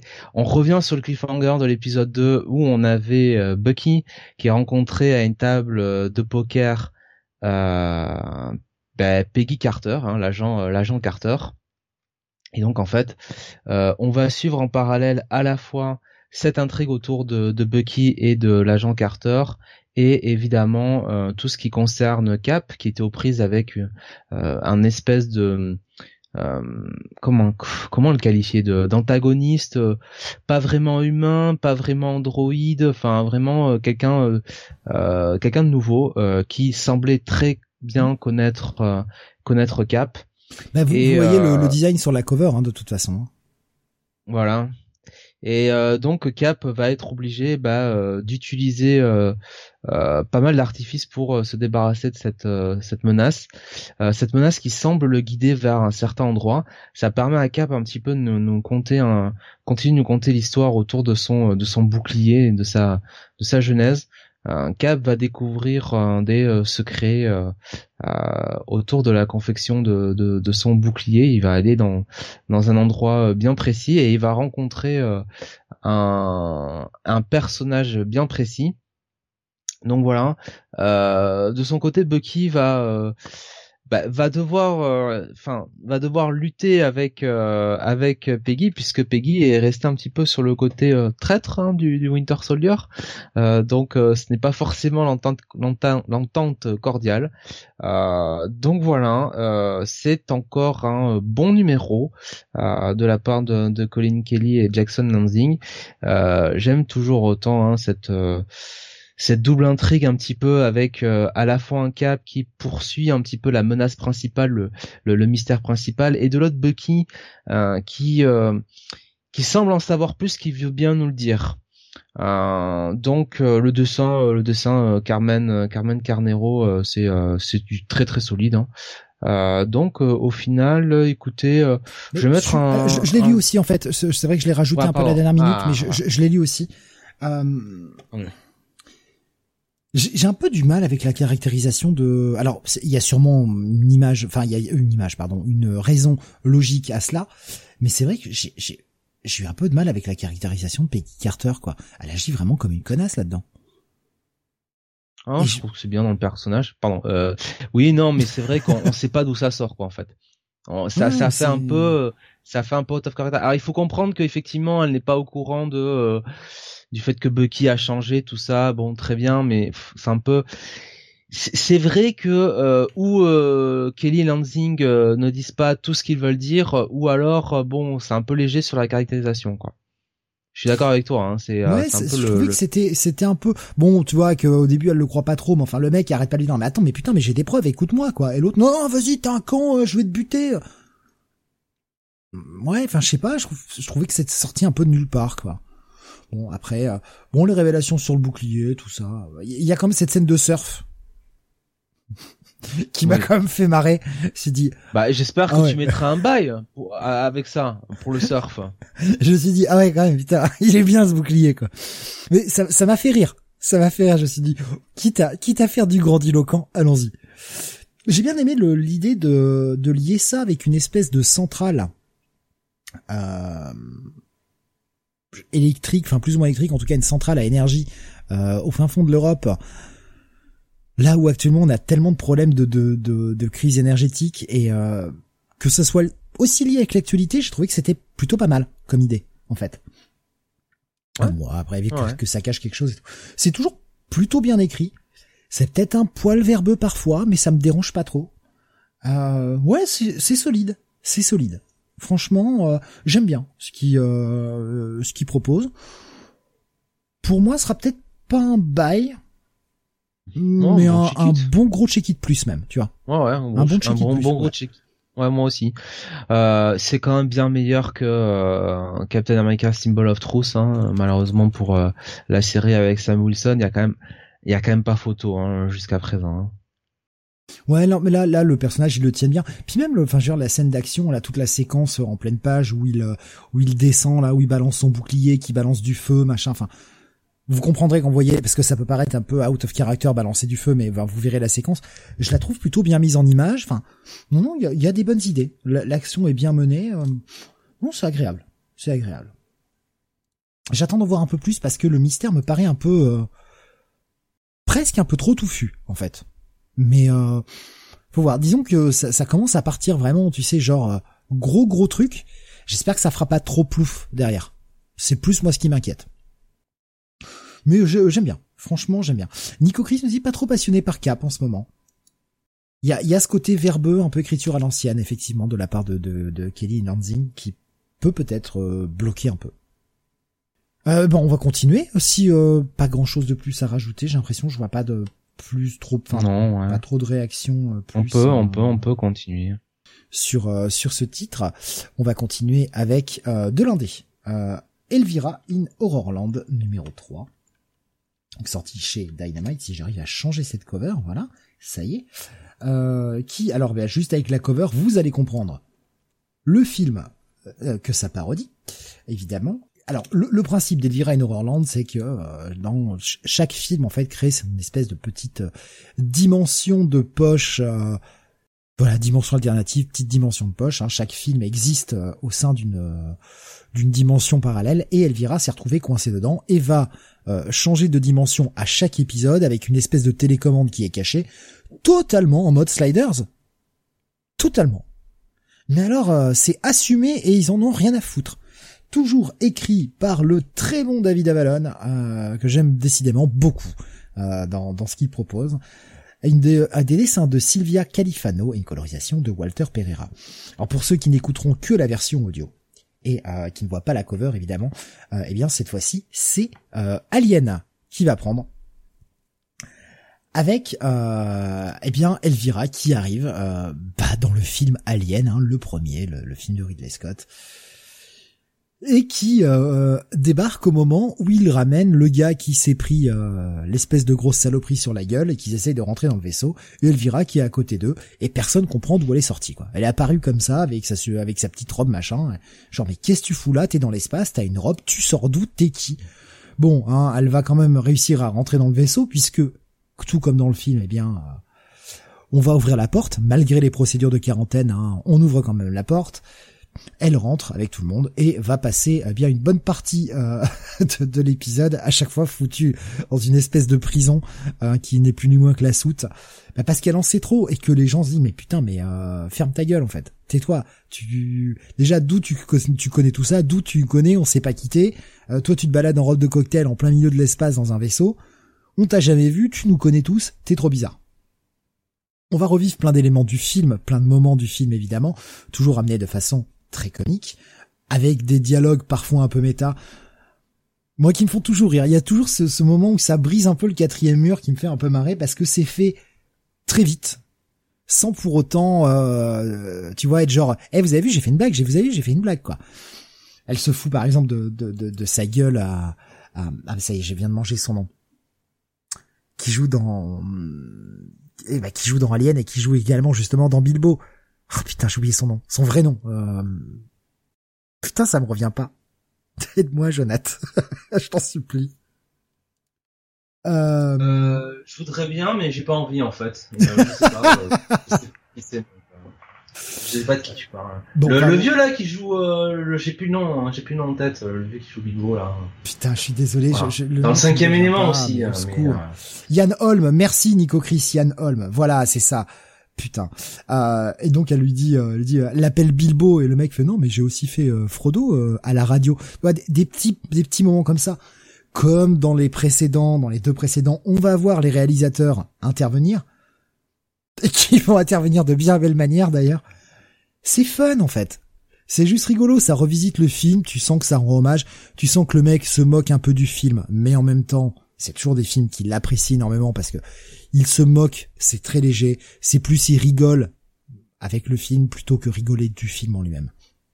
Moi, je trouve ça toujours marrant. Et encore une fois, euh, l'annonce du prochain film m'emplit déjà de joie. Le mec revisite que des classiques, quoi. C'est, pas, c'est pas la meilleure série du monde, mais euh, c'est- en fait, ça fait bien ce que ça propose. C'est vraiment une bonne petite série qui se prend pas au sérieux, qui a juste envie de te faire marrer, en revisitant des classiques. Ouais, putain, fait la durer longtemps celle-ci, quoi. Il y a plein de films et plein de franchises que tu peux les taper. Et la prochaine, c'est encore vraiment un, un gros, gros, gros classique, quoi. Donc non, ça va être un, un bon check-it plus à la limite du bail. Parce que je passe toujours un bon moment sur cette série, vraiment. Alexa qui dit moi j'avais Ian Scott, ne cherchez pas sur Google. Oui, vous allez être surpris. À la rigueur, cherchez Scott Ian, le guitariste de Anthrax, mais Ian Scott, ça lui a valu des problèmes hein, d'ailleurs. Cette, cette homonymie. Je reviens vers toi, Jonath, avec la suite. Euh, c'est un titre indé également. Là aussi, hein, on est euh, sur le concours des titres les plus longs. There's Something Wrong with Patrick Todd, numéro 2.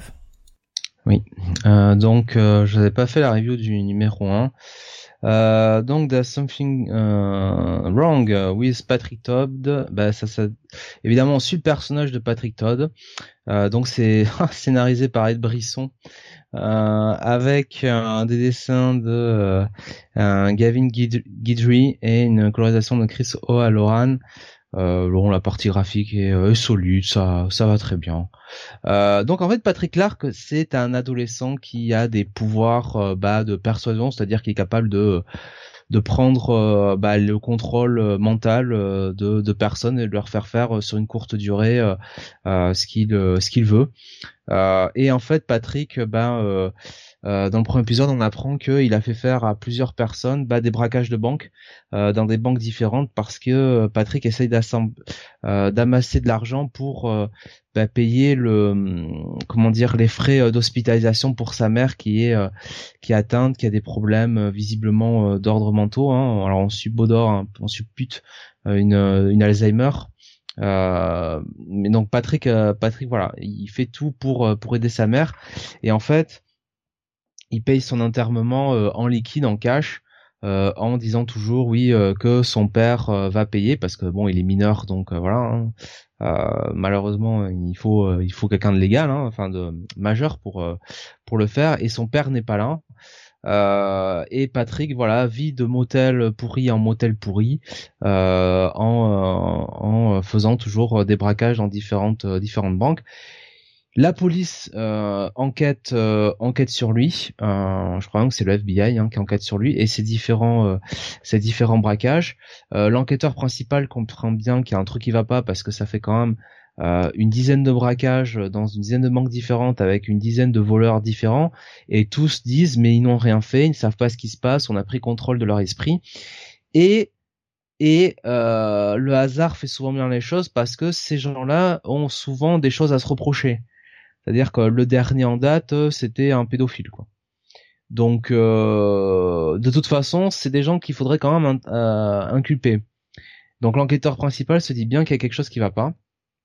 Et on avait fini l'épisode précédent sur euh, Patrick qui se faisait attaquer. Déconner, je trouve, je trouve le pitch incroyable. Je suis totalement passé à côté de cette série. J'adore le pitch.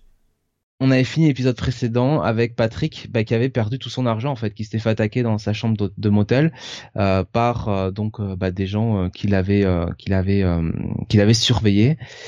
et en parallèle, on découvrait un nouveau personnage un peu bizarre qui avait un espèce de casque euh, autour de la tête, on savait pas trop qui c'était.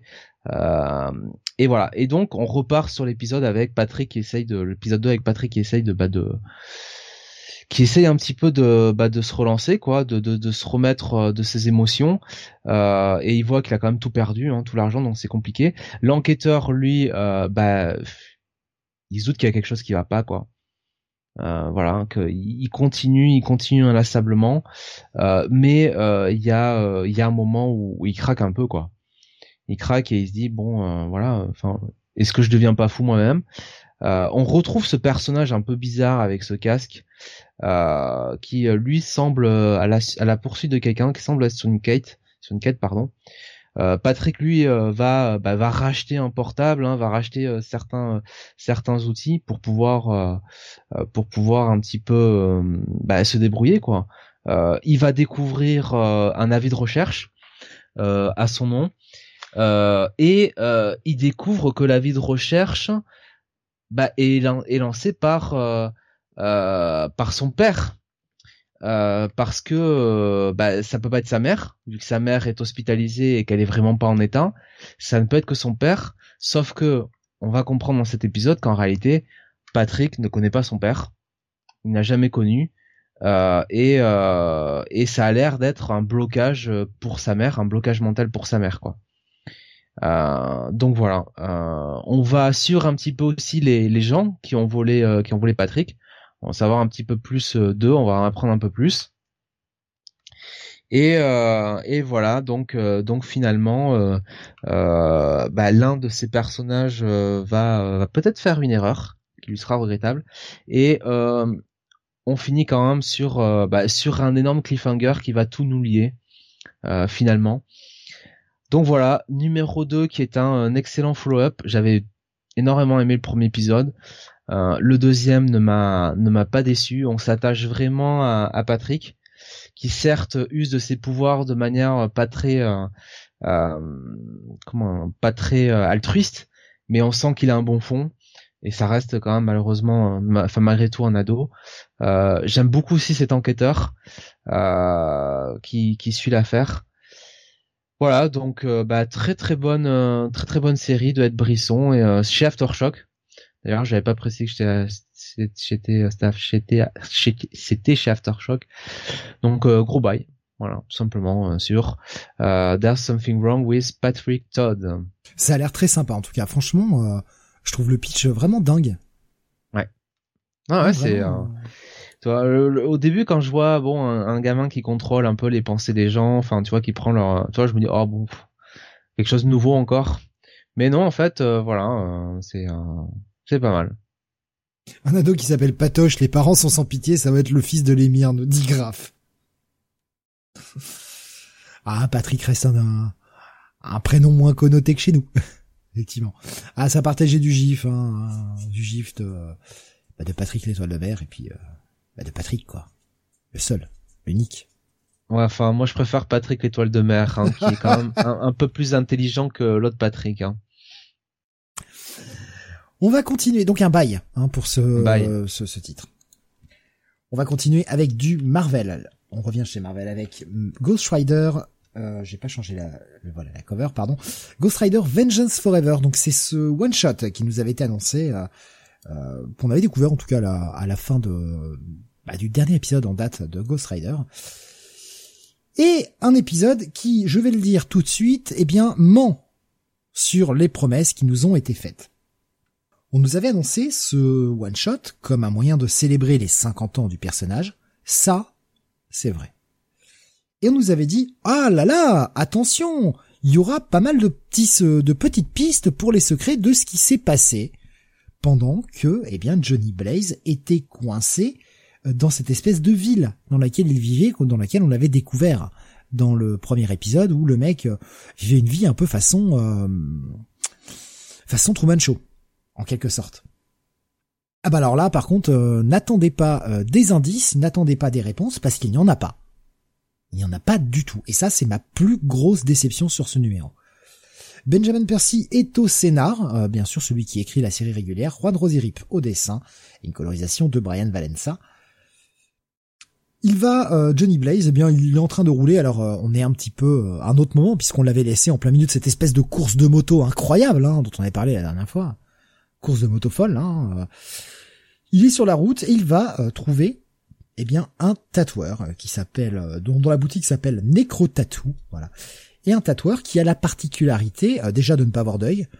Très sympa pour se faire tatouer la peau quand tu, tu, fais tu vas te faire tatouer par un mec qui n'a pas d'yeux, mais qui peut faire remonter un peu tous les souvenirs de du de la personne en le tatouant, en lui tatouant la peau et il fait remonter tous les souvenirs. On va découvrir plein de petites séquences de l'histoire en général de Ghost Rider. Euh, que ce soit le premier Ghost Rider à cheval. On a une petite mention aussi hein, au Ghost Rider euh, époque un peu Jason Aaron, tout ça. Hein, les, les One Million Year ABC euh, Avengers là. Et on a des choses un peu plus bah, qui vont monter, qui vont s'approcher de nous hein, chronologiquement. On a le moment des Spirits of Vengeance, on a le moment des Midnight Suns, pas mal de petits trucs comme ça, des petites aventures vite fait pour nous montrer les différentes incarnations et le un peu un moyen de revenir sur l'histoire générale du personnage. Et on a même une mention de Ghost Rider 2099. Ça, c'est pas banal. Mais en fait, euh, bah, c'est totalement dispensable. Malgré ce qu'on nous avait annoncé de « Ah là là Attention Il y aura des secrets !» Ben non Il y a rien. C'est une franche déception de ce côté-là. Qu'en as-tu pensé, Jonathan? Bah, Je te rejoins assez, il euh, y a rien qui... Enfin, rien. Il n'y a pas grand-chose qui lit ça au titre principal. Et au final, on a surtout l'impression d'assister à, un recueil, presque un recueil de certaines des, meilleures histoires euh, revisité de, de Ghost Rider, une espèce d'anthologie. Mais franchement, ouais, c'est pas c'est pas super passionnant quoi. Je pensais que quand il allait chez le tatoueur, on allait en apprendre plus sur ce qui lui est arrivé à sa tête notamment. Mais en fait, non, rien du tout. je trouve ça quelconque en fait. D'ailleurs, il est fait nulle mention de cette cicatrice qu'il a, hein, quelque part. Ben non. On ne la voit pas. Alors, euh, d'ailleurs, en plus, hein, le mec ressort le corps, mais complètement tatoué, même la gueule de tatoué, quand même la moitié de la gueule de tatoué. Lui, il s'est tatoué le masque de Darby Allin, quoi. Voilà, sur la gueule. Mais euh, bah, de toute façon, on nous dit clairement hein, que euh, sur la dernière page, ah oui, je vous spoil la dernière page parce que j'ai pas de race, hein, il s'en va. Alors il y a même une petite mention au Cosmic Ghost Rider, hein, vite fait, que l'on voit passer comme ça, euh, sur une case. Et le mec s'en va. Hop, il se transforme en Ghost Rider. On nous dit clairement euh, que la chair brûle et que l'encre disparaît. Donc, en gros, bah, quand il va revenir dans la série, il aura plus de tatouage. Bah, c'est totalement dispensable, en fait. C'est pas que c'est mauvais, c'est juste que ça n'a aucun intérêt dans le canon, et encore une fois, c'est vendu sous de faux prétextes. Moi, je, je suis sans pitié sur ce genre de numéro. C'est de l'arnaque, pure et simple. C'est Marvel qui vous escroque et qui vient vous voler 5 balles dans votre poche. Ils vous le vendent en vous disant vous aurez des secrets si vous êtes accroché au, au run actuel écrit par Benjamin Percy et qui est plutôt cool d'ailleurs. Qui est plutôt sympa franchement. On vous vend le truc en vous disant vous aurez des premières pistes de réponse, des premiers secrets on n'a rien. C'est du mensonge. C'est donc du vol. C'est du vol. Donc c'est un passe. C'est peut-être plutôt joli, au roi de Rosirip ça c'est efficace. C'est pas mal raconté, mais ça ne sert à rien, donc c'est un passe. Et moi je mettrais euh, un check-it, voilà. Ah non mais moi enfin maintenant je suis intransigeant avec ce genre de numéro quoi putain, à 5 balles, quoi. Si encore on te le vendait à 2 dollars, je dis pas, mais là, à 5 dollars, il faut pas exagérer, quoi. Merde, avec 5 dollars, tu fais des trucs, hein. Euh, mais Schizo qui dit en tout cas, Jonathan n'est vraiment pas en forme, pas une seule routine de la soirée. Moi, il m'en envoie ah. en privé. Moi, je ai Mais moi, là, si, si, si, on lance la prochaine euh, review, euh, voilà. Hein, ah, je vais faire, je vais faire languir les gens. Très belle cover, hein. Voilà, très belle cover, mais euh, c'est tout. Ah, Jonathan. Jonathan. Oui, Steve. Ah, Jonathan. Ah, Steve. Je sais que tu aimes. Euh, D'ailleurs, c'est pour ça que tu as sûrement été lire It's Me jusqu'au bout. Hein. Tu aimes le BDSM. Bien sûr. Ce n'est un secret pour personne. Oui. dire, il suffit de voir tes lectures. Joy Operations. avoir une boule dans la bouche, Steve. Joy Operations en était un exemple. Oh là là là là, incroyable. Bien, Jonathan, sachez-le, continue The Amazing Spider-Man avec le numéro 7. Et oui. bien sûr. Bien sûr. C'est toujours scénarisé par Zeb Wells avec des dessins de John Romita Jr. et une colorisation de Marcio Meniz. Euh, donc on est sur le nouvel arc de Zeb Wells où euh, eh bien euh, on commence avec un alors visiblement le vautour qui pète un câble hein, qui a décidé de vouloir faire la peau à, à Spider-Man because because quoi? Bah apparemment sa petite fille qui lui dit que qui euh, lui aurait appris euh, que c'était un gros salopard de tueur. Voilà, et visiblement par euh, par Spider-Man ou une connerie du genre. Enfin, j'ai pas trop j'ai pas trop compris le dialogue est quand même mal fichu de la part de, de la part de Zeb Wells c'est pas très intéressant de toute façon. On s'en fout déjà de base du vautour, hein, faut bien le dire. Euh, voilà. Par contre, on retrouve Peter hein, qui lui va du côté de Manhattan, retrouver euh, bien euh, du côté de de Opscorp Norman, qui l'avait invité pour visiter l'entreprise et surtout pour lui offrir un job, une collaboration. Ça permet à Zeb Wells de nous placer un petit caméo de Kamala Khan dont Kamala Khan, dont on se fout royalement.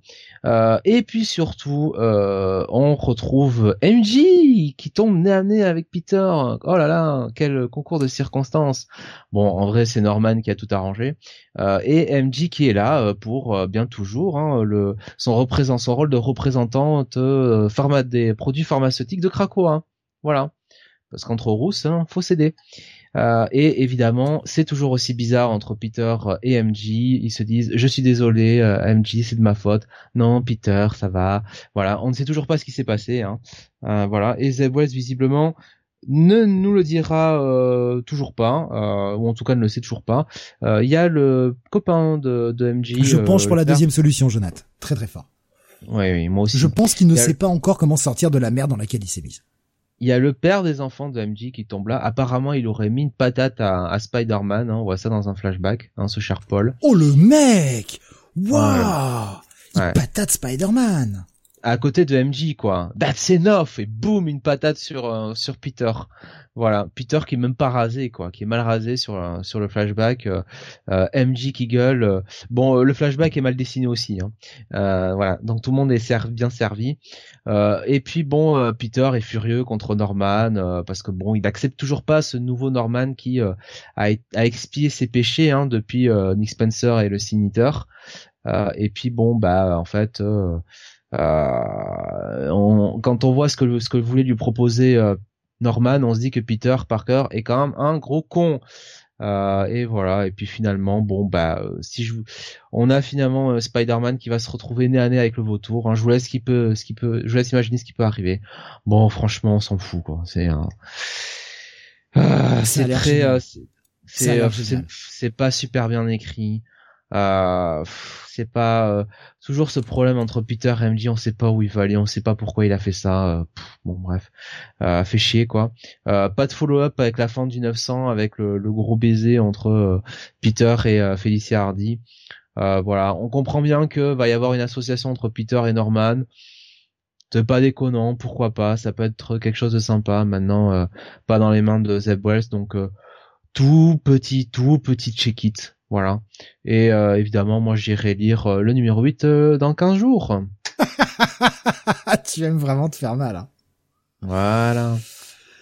Euh, Il y avait Grave qui disait je ne pensais pas dire ça un jour, mais John Romita Jr. ne mérite pas ça. Ouais, John Romita Jr. relè- relève le niveau de ce. Euh, je, je voyais euh, pareil une, une- une réflexion de Grave qui dit il patate Spidey, le lendemain Peter patate Tombstone et Tombstone essaie de patater Tante May mais se fait enchaîner. C'est pas logique, hein. Non mais mais franchement quoi, mais mais rendez-nous Spider-Man putain. Merde, Marvel, arrêtez vos conneries maintenant là. Rendez-nous Spider-Man. C'est bon, la blague a assez duré. Voilà. Est-ce Donc, que ce sera lisible un jour? Non. Si, donnez ça à Kieron Gillen. Je pense que Kieron Gillen, il en ferait des choses bien. Ou à Les Wing, des auteurs comme ça. euh, Après, est-ce que Euh. c'est d'un personnage qui les intéresse foncièrement? Je pense pas, non. Parce que le, le problème de Spider-Man, c'est qu'il est... euh, En fait, il a un peu le cul entre deux chaises. C'est un personnage qui a le cul entre deux chaises parce qu'il est trop fort pour être juste un street level character. Et en même temps, euh, bah, Spider-Man dans l'espace, euh, ça fonctionne moins, quoi. C'est pas aussi grandiloquent que les Avengers non plus, tu vois. Et du coup, on se retrouve avec des menaces qui, qui pendant un temps ont fonctionné, mais j'ai l'impression qu'aujourd'hui, on n'arrive pas à écrire Spider-Man parce qu'on sait pas à quoi l'opposer. Je sais pas. C'est dommage. Dommage de se chier sur une franchise comme ça. Franchement, on peut tout essayer sur Spidey en attendant un scénariste qui marche, euh, nous disait Graf. Oui, oui, après tout, oui. Moi, c'est après, c'est, il faudrait surtout un auteur qui ait vraiment envie de l'écrire, quoi, et qui ne soit pas Zeb Wells, bien sûr. Euh, parce qu'apparemment, lui, il a envie, mais euh, nous, non. nous, on veut plus. On veut plus ça. Pitié. Un, un quoi, un check-it, un pass? Petit check it. Putain, mais t'es gentil quand même, hein T'es gentil. Eh oui. Eh oui. Euh, on continue avec euh, autre titre Aftershock. Putain, on ne s'arrête jamais chez Aftershock, on ne s'arrête jamais. Euh, la surprise, voilà. Samurai Doggy, j'annonce, c'est la surprise de, de la semaine. C'est écrit par... euh, alors, je, reprends la liste des crédits, pardon. C'est écrit par Chris Tex, auteur que je ne connaissais pas. Et c'est dessiné par Santos, mais avec deux T. Voilà, ça c'est pas banal. Santos avec deux T qui fait à la fois les dessins, la colorisation et également le lettrage. Alors, sans raconter l'histoire, Jonath, déjà, qu'as-tu pensé de la partie graphique? Bah, pour de l'indé, euh, très bien. Non? Ça- Ah, moi j'ai hein. trouvé ça, j'ai trouvé ça super. J'ai vraiment trouvé ça super. C'est ultra dynamique. Ça a un style bien à lui. Enfin, franchement, il y a vraiment un style très particulier. Mais j'ai trouvé ça super. Ça fonctionne super bien. Alors, on commence avec la séquence Graf, attention. Si tu ne l'as pas encore lu, attention Graf. Euh, on nous dit le fils de Tex. Alexandre nous dit le fils de Tex. Bon, Chris Tex. Avec moins de vannes, euh, limite. Ça commence par une maman chien qui vient de mettre au monde une petite portée de neuf petits bébés chiots. C'est tout très mignon et euh, dès page 1, euh, la maman se fait découper le ventre. Et tous les enfants se font détruire. Tous les bébés chiots crèvent. Mais salement en plus. Franchement, la première séquence, elle est dégueulasse. Et je suis sûr, Jonath, que tu as rigolé en te disant que ça allait me toucher. Je ne, je, je, je ne rigole plus, hein, à force, je roule des yeux. euh, c'est ouais, ils se, enfin les, les, les, chiens se font dégommer, sauf un qui ne va perdre qu'un œil, qui va rester en vie malgré tout. Et euh, il va Quelle être sauvé. faute de goût de laisser un chien en vie. Punaise. Il, il, il, se prend une balle et tout. Le, le, enfin la personne qui l'a buté pense qu'il, enfin qui a tué tout le monde pense qu'il est mort, mais non, hein, il se fait juste recouvrir par la neige et se fait sauver par un et c'est là qu'on commence à voir où on va, par un espèce de, de vautour euh, robot. On va se rendre compte qu'on est dans un monde ultra futuriste. Ce qui n'était pas euh, facile à comprendre au départ. C'était euh, le jeu était là-dessus. Et on va se trouver des années plus tard. ce chien est devenu un espèce de, de samouraï. Voilà. Mais un, plutôt même un limite un ronin en fait, un samouraï sans maître, qui ne veut qu'une chose, c'est se venger, venger sa mère et venger ses frères qui se sont fait buter euh, salement. Et le mec va parcourir le monde en poursuivant la piste de celui qui connaît l'odeur, il a gardé une pièce du, du gars, il connaît son odeur et il traque cette odeur pour se venger. Et on va tel un espèce de Ken qui, qui parcourt euh, un monde un monde apocalyptique pareil, on va avoir un, un, ce chien samouraï qui euh, traque sa proie et va venir en aide un peu euh, un espèce d'opprimé, un espèce de, de gamin qui lui dit qu'un gang sévit et et franchement, j'ai trouvé ça cool moi. Je te sens moins emballé. Bah non non, j'ai trouvé ça euh, j'ai trouvé ça très bien hein, en fait. Ah OK, je, je, je te sens tellement emballé, pardon. Ah bah non, je te, je te, je te laissais, euh, je te laissais euh, finir. Déjà, effectivement, le dessin, euh, super partie euh, graphique. Franchement, c'est, euh, c'est vraiment très très bien composé, très très bien réalisé.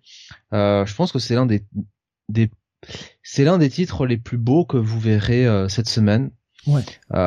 c'est en fait, c'est même, je dirais, un style franco-belge hein, en réalité. Il y a un peu de ça, ouais très franchement dans la composition. Euh, il y a un petit hommage à euh, Kimetsu no, Aiba. Euh, je vous laisse, je vous laisse le chercher. C'est graphique. Vous, verrez très bien. et, et non, franchement, alors certes, c'est une histoire assez simple. On est sur bah, une histoire de, vengeance avec le samouraï Dogi, un peu à l'image de ce qu'on a fait avec Predator plutôt dans l'émission. Mais je trouve qu'il y a quand même plus de il y a quand même plus de travail de l'auteur euh, pour euh, créer de l'empathie euh, derrière le personnage. Ah puis là il y a une création d'un monde complet aussi quoi. Il y a il y a un monde complet, il y a plusieurs personnages et euh, la la quête de vengeance au final, on voit que l'auteur n'est pas contre la mettre en retrait, hein, en faire un espèce de fil rouge, mais euh, profiter quand même de, de, de, son comics pour raconter peut-être autre chose et, euh, et un petit peu avoir voilà Samurai Dogi qui va euh, qui va découvrir découvrir euh, découvrir ce monde, découvrir ses différents personnages, les différentes coutumes.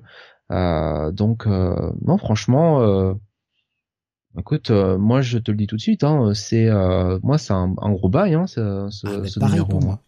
Pareil pour moi, franchement, gros gros bail. Euh, je j'ai trouvé le, bah, le monde euh, assez engageant. Enfin, j'ai envie d'en voir plus. En plus, il y a le bon ton d'avoir une petite carte à la fin qui te présente un peu le monde. Tu sens que le truc est réfléchi. Je sais pas combien de temps ça durera. Je m'en fous. Je voilà, c'était cool. Visuellement, bah ouais, j'aime bien. Je trouve ça ultra dynamique. Enfin, les moments de bagarre, putain, mais euh, tu tu sens le mouvement. T'as l'impression que les coups sont percutants. Enfin, c'est non, c'est bien fait, quoi. Puis euh, le, personnage est assez attachant, même s'il parle assez peu. Euh... C'est assez attachant. Et puis c'est un petit chien, donc voilà. Donc je suis content, ça marche. Oui, bah ok, je, suis faible. Je suis faible. Euh, voilà, bah, moi c'est limite mon petit coup de cœur de la semaine en fait. C'est le truc qui m'a le plus surpris. Je me, je savais pas trop à quoi m'attendre. Et c'est le truc qui m'a le, le, plus surpris en fait. Moi, c'est l'un des trucs que j'ai préféré euh, effectivement avec avec euh, le, le, délire de Liam Sharp, dont je vais retrouver le nom tout de suite, Strange Book One, The Dragon and the Boar. Putain, euh, ouais. Numéro qui au final serait probablement mon, coup de cœur de, la semaine, hein, tout bien considéré. Mais Samurai Doggy, oui, euh, c'est euh, très très bon. Franchement, euh, allez-y. On en avait parlé un petit peu mardi quand on commençait à regarder un petit peu bah, après le, le, Comic City of the Future Past où on commençait à regarder un peu nos lectures. Je me suis dit je vais tenter, il y a un petit chien et tout, je vais tenter. Et euh... bon bah voilà, je suis pas déçu. Franchement, je suis vraiment pas déçu. Allez, je te repasse la parole pour la suite. On reste sur de l'indé, le Power Rangers numéro 22. Alors dis-moi, est-ce que là aussi la série s'arrête, comme Mighty Morphin? Ah Bah en principe euh, oui, hein, de toute façon. Euh, puisque euh, puisque bon euh, le numéro 100 est un numéro spécial. Alors je vais regarder quand même la fin de regarder à la fin de l'épisode hein, je vais je vais feuilleter vite fait tout ça pour voir s'il y a pas s'il y a pas une mention plus précise pour répondre à ta question. Il y a to be conclude alors ouais est-ce qu'il y a un numéro 23 derrière? Faudrait je, voir les. Ah, je regarde les sollicitations en même temps. Moi, je suis en train de le faire en même temps. Ben, il n'y a pas de numéro 23 d'annoncé. Hein. Bah c'est ça, voilà. Donc, euh, mais après ça rejoint ce que je disais sur Mighty euh, Mighty Morphin, c'est-à-dire que il y avait tellement d'éléments qui avaient été placés au niveau de l'intrigue, un énorme fil rouge notamment autour de Dark Spectre, que ça pouvait pas s'arrêter comme ça, quoi. Que, enfin bon, on partait sur un relaunch hein, finalement. Il y, aura un numéro 100 et ce sera la fin du run de Ryan Parrott. Ouais, ouais, ouais. Non mais ouais, enfin même un, numéro, il y a un, numéro, franchement, tu peux pas finir euh, tout le plot autour de Dark Spectre, quoi, qui en font, quoi parce qu'il est trop, euh, enfin, il est trop, euh, on en parle trop sous forme de, de, de comment dire, de, de bride. Hein. Là, on commence un peu à nous réintroduire les, les Power Rangers in Space qui avaient combattu donc euh, dans la série originale Power Rangers in Space Dark Spectre. On nous les introduit un petit peu, mais enfin, c'est pas suffisant si tu veux pour tout boucler en un épisode, quoi. Donc ce sera bah, Melissa Flores, je crois, j'avais dit que c'était Melissa Flores qui, prenait la suite. Euh, qui euh, qui va devoir euh, qui va devoir qui va devoir s'occuper ça. Sur, quoi on l'avait vu, Melissa Flores qui euh, je sais plus, bon bref. Euh, donc là, on revient sur Power Rangers numéro 22. C'est scénarisé par Anne Parrott, c'est illustré par Marco Rena, avec des, une colorisation de Walter Bamonté, avec une assistance de Sharon Martino et Sarah Antonell, Antonellini. Euh, partie graphique toujours aussi bonne, vraiment Marco euh, Marco Rena euh, c'est du tout bon. Euh, vraiment les dessinateurs italiens qu'engage Boom Studios font toujours le boulot. Et on revient sur le cliffhanger du précédent épisode où on avait appris que Andros avait ressuscité ah voilà The Dead Lucky. Merci merci Steve. Effectivement on ça fleurait sur Dead Lucky ouais. Euh, ouais, ouais, pas très rassurant du coup. Euh, donc euh, Andros qui avait euh, donc l'ex euh, Ranger rouge de, de, de, de, Ranger in Space, qui avait ressuscité, qui avait donc à Safe Haven ouvert euh, cette fameuse jarre qui avait ressuscité cette espèce de euh, d'entité euh, maléfique ou, pseudo maléfique ou un petit peu faux folle et, et qui avait pris possession du corps de Zane donc le, le, Silver Ranger in Space pour le ressusciter. Et Andros et ce Neo Zane accompagné de Jason avait donc euh, eh bien euh, fait euh, la lessive, hein, comme on dit du côté de, de l'Astro Megaship, pour reprendre le, contrôle du vaisseau face aux méchants qui en avaient pris qui en avaient pris possession. Mais ce Néo Zane n'est pas très catholique, cette entité n'est vraiment pas sympa. On apprend que c'est l'ancien Golden Omega Ranger dont on nous avait caché l'existence et probablement parce qu'il était assez radical Donc donc voilà, on, Jason Jason essaye de, de, faire entendre raison à ce nouveau Zane, surtout à Andros. Il voit que ça marche pas. Pendant ce temps, sur Safe Haven, il y a ce gang un petit peu de malfaisants qui voulait essayer de libérer l'un de leurs, qui voulait libérer leur, leur maître emprisonné dans euh, bah, euh, au repère hein, des Omega Rangers. Et c'est euh, Journée, euh, ce petit alien recueilli par Trini, Zach et Jason, qui accompagné de son nouvel ami va essayer de bah, de de protéger Safe Haven et ils le font euh, plutôt de belle manière.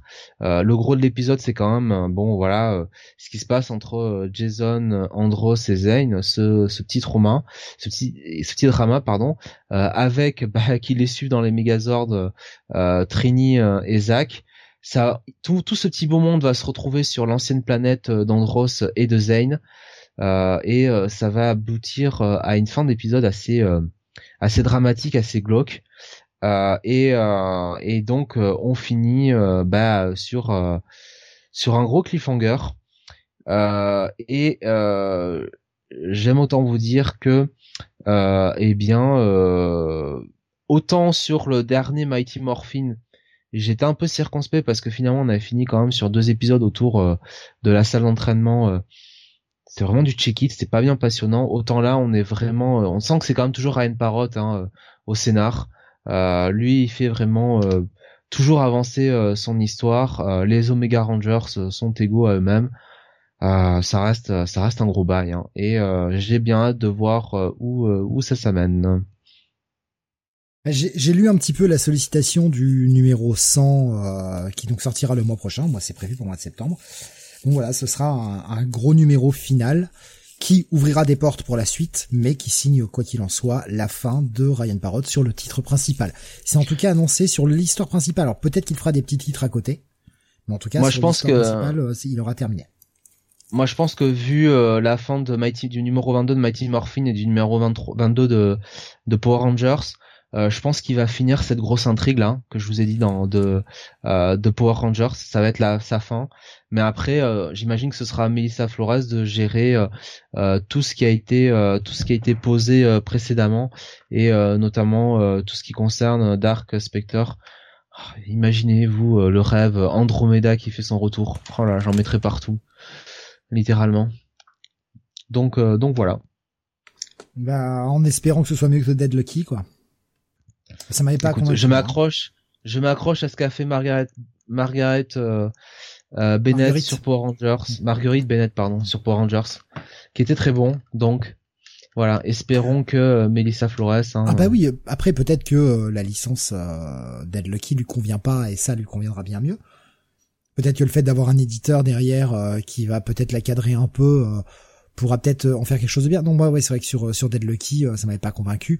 Après faut voir, faudra voir. Grave qui nous dit Bendy sur Power Rangers soon. Oh pitié. pitié.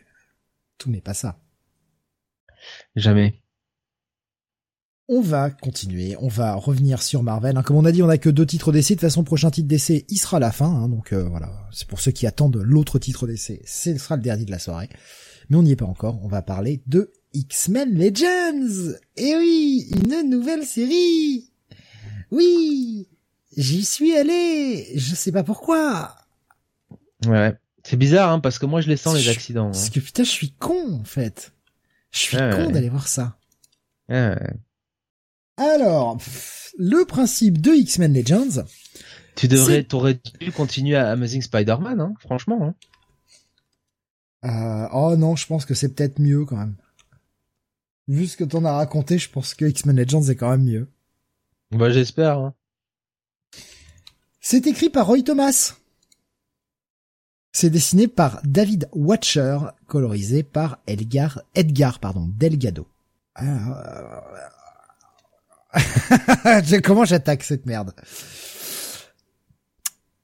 Alors, vous voyez sur la cover en plein centre Wolverine. Eh bien oui, Wolverine est le personnage principal de cet épisode et on nous met dès le départ. Hmm, ces événements se passent entre le Incredible Hulk 181 et le Giant Size X-Men numéro 1. Donc déjà, rien que sur la couverture, euh, c'est un pass, euh, totale faute de goût, l'auteur n'a rien compris. Schizophie qui dit voilà maintenant un traditionnel review où Steve pète un plomb. Je vois pas comment il peut en être autrement, quoi. Mais quel est l'intérêt de ce truc, putain? Mais pourquoi vouloir nous raconter des choses du passé dont on se fout et où ça n'aura absolument aucune putain de conséquences sur le présent? Quel est l'intérêt? Expliquez-moi, s'il vous plaît. Je veux comprendre. Je vais être dans la boucle. Mettez-moi dans le trip là. Je voudrais comprendre. Je voudrais comprendre à quoi ça sert. Je voudrais comprendre l'intérêt de ce genre de truc là. Si encore on me fait une série qui me raconte des événements qui pourraient avoir une répercussion sur le canon actuel.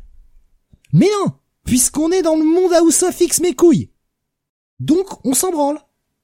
Donc ça n'apporte rien. En gros, après le, le Incredible Hulk 181, en fait, Wolverine y revient, il fait Wow, Hulk, on n'en a pas fini Viens, stop J'ai besoin de récupérer ton sang. Donc c'est la bagarre. Pendant cette huit pages, c'est la bagarre. Et puis comme, eh ben, en fait, ah, vous ne le saviez pas. Eh oui, personne ne le savait. Eh ben, en fait, il avait un timer, Wolverine. S'il n'avait pas réussi à capturer Hulk au bout de 6 heures, eh bien, euh, les gens, euh, il y avait des gens qui venaient, hein, du département, euh, du département H qui venaient faire, euh, oh là là, t'as pas réussi, allez, remonte dans ta boîte, remonte dans l'hélico, bouh, vilain Wolverine, pouh, pas, pas bien, pas gentil. Tu sais, on dirait un, gosse qu'on engueule, ou un chien qui a fait une, connerie, ou un chat, tu vois. C'est pas bien. Va, au, panier. Allez, au panier, rentre. Et ils essayent de capturer Hulk. ils vont réussir à capturer Hulk avec du gaz. Parce qu'on nous donne l'explication de... On s'est aperçu, en analysant des combats de Hulk, qu'à chaque fois qu'il a eu du gaz, ce con, il a jamais réussi à retenir sa respiration.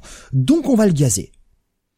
Donc il le gaze, et ils le foutent dans une cellule qu'ils transportent par hélicoptère pour le ramener à la base. Bah ouais, mais Hulk il est fort.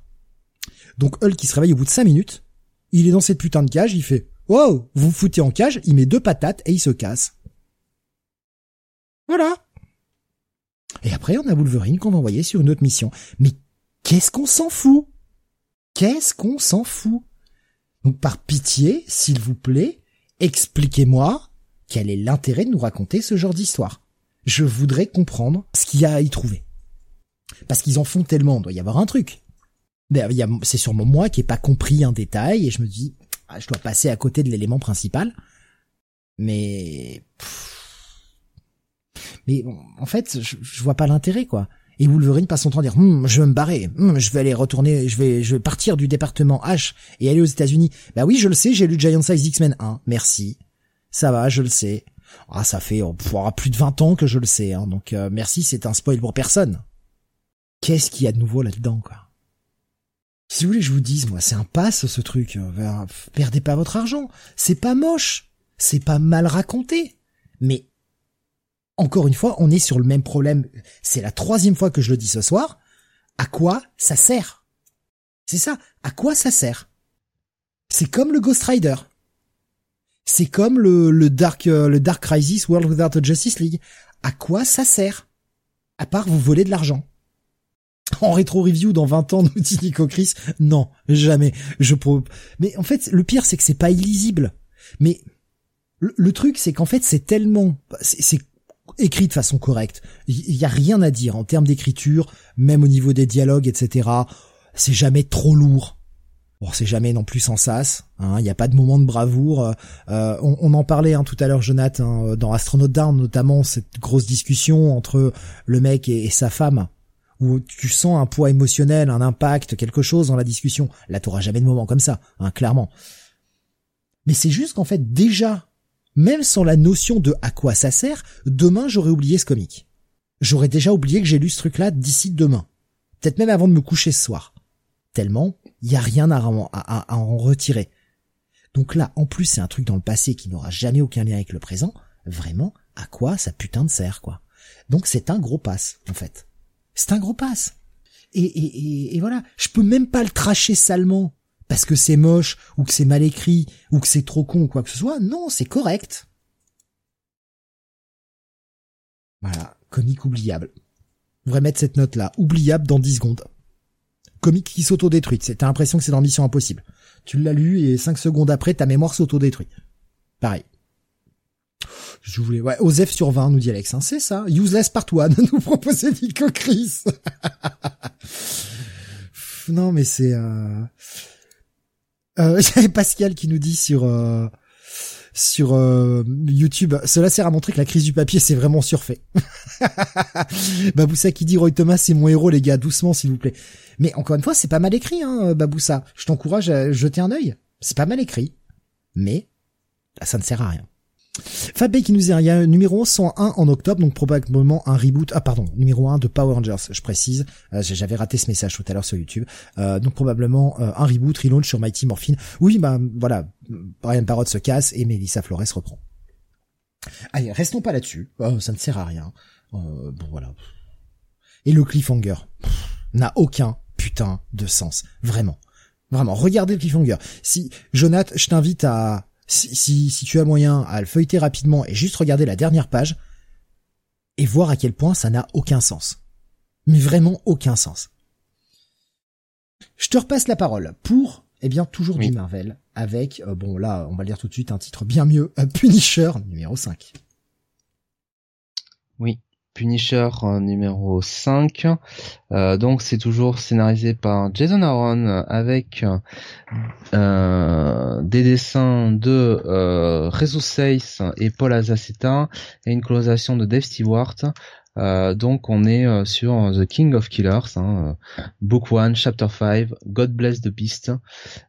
et on revient sur la fin de l'épisode 4 où Frank euh, avait décidé de euh, s'échapper euh, de bah, du repère de la main avec sa femme parce que il en a trop vu, il en a trop entendu. Ce qui l'avait fait vriller, c'était le fait que bah, la comment dire la, la j'ai pas le j'ai pas le terme la cette vieille femme cette la, la prêtresse la vieille prêtresse la prêtresse voilà la vieille prêtresse euh, est bien face de certains hommes de la main une garde personnelle euh, du, euh, du Punisher. Euh, et pour qu'ils expient tous leurs péchés, elle, leur a fait tout simplement bah, tuer toute leur famille, quoi, tous leurs proches. donc le Punisher, bah lui, c'était trop. Voilà. lui qui était, qui, on le sentait bien, avait accepté ce rôle un petit peu de, de bras droit de la main, de, de, héros de la main du, de la bête, euh, par convenance pour pouvoir ressusciter sa femme et ses enfants. Euh, il y a un moment quand même euh, où ces principes là, il peut plus. Là trop, c'est trop quoi. Lui qui a perdu sa famille, il peut pas, il peut pas supporter que d'autres perdent leur famille quoi. Alors que leur seul tort a été de savoir quand faire un véritable retrait stratégique pour ne pas mourir inutilement et pour pouvoir livrer un autre combat et rapporter des infos en plus. Mais lui, il ne voulait pas, hein, de toute façon, les, les sanctionner hein, de base, le Punisher. Bah bien sûr, oui. Donc euh, voilà. Euh, et donc le Punisher, bah, va se retrouver à essayer de tuer la prêtresse. Euh, il va pour la déroufourailler de partout avec son sabre. Alors on voit que la prêtresse se transforme en une espèce de gros pu dégueulasse, hein, presque presque une créature à la Choulou. Euh, et, et le Punisher n'en fait qu'une bouchée. Et donc bah, il fait comprendre aux autres aux autres soldats de la main, bon alors euh, vous voulez y passer aussi? Non non non ça va, on passe notre tour. Il baisse la tête. God bless the beast. God bless the beast. Voilà. bien. Et il décide de partir donc avec Maria, sa femme, euh, ce qui lui nous permet, ce qui permet à Jason Aaron de nous écrire un petit peu un flashback hein, autour de, de Frank, euh, notamment euh, son adolescence et surtout la manière dont il va rencontrer euh, Maria. Euh, c'est bien Maria, hein, le prénom de sa, de sa oui, femme. C'est hein, ça, c'est Maria. Euh, mais Maria. Je vais mettre un gros mais sur ce flashback. Parce que, alors, je suis désolé, c'est un petit spoil sur le numéro du mois dernier. Donc, si vous l'avez pas lu, je suis désolé. Mais quel crédit peut-on accorder à ce flashback quand on nous a clairement dit que ses souvenirs dans l'épisode précédent, les souvenirs de qu'il avait, avaient été implantés par la prêtresse? C'est, c'est ce qui ressort de la discussion entre la prêtresse et Arès. Le mois dernier. Elle lui a ingurgité plein de faux souvenirs. Donc quel crédit accorder à ces flashbacks? Et ça, ça me met le doute. Mais justement, c'est un bon doute, tu vois. Je ne sais pas ce qui est vrai ou pas. Et ça me donne envie de creuser, tu vois, de, de, savoir en fait. Eh Est-ce que ça s'est vraiment passé comme ça? Euh, J'ai l'impression qu'on a un peu affaire à un narrateur euh, non, fiable, hein, là-dessus. Voilà. Et, euh, et, euh, donc on a on a ce flashback là, euh, cette rencontre là. On va avoir surtout euh, un sacré retournement de situation qui va qui va bien nous montrer à quel point le Punisher l'étau se resserre autour de lui. et et bah ça finit ça finit l'épisode en fanfare quoi. Donc je vais te laisser la parole. Non, bah, pas grand chose de plus à rajouter. Hein. Franchement, le, récit, le récit est vraiment fluide. on a un final qui, qui nous promet de la bonne action. Il y a ces souvenirs qui du coup maintenant je doute de tous les souvenirs que je vois et je, je trouve ça très bien justement qui continue de jouer avec ça en nous lâchant cette bombe le mois dernier qu'il y a des faux souvenirs. On est en droit de douter tout, mais si ça se trouve, c'est peut-être les vrais souvenirs ça. Il y a peut-être pas de modification à amener là-dedans. On sait pas en fait. Et ça j'apprécie. C'est ça que j'apprécie en fait, c'est que là on, on ne sait pas. Et ça a été amené en fait tranquillement. Parce que moi, ce qui me posait problème, c'était un peu les redcons qu'on mettait sur le Punisher. Mais ces redcons trouvent une explication. Mais là, l'histoire avec sa femme, est-ce que c'est vrai, est-ce que c'est pas vrai? Mais ouais, non, franchement, franchement, c'est... Un gros bail, on est d'accord. C'est un gros bail. Mais maintenant, je commence à douter aussi d'un truc. Verra-t-on vraiment, et se dirige-t-on vers là, ah oui. Un affrontement entre le Punisher et Daredevil.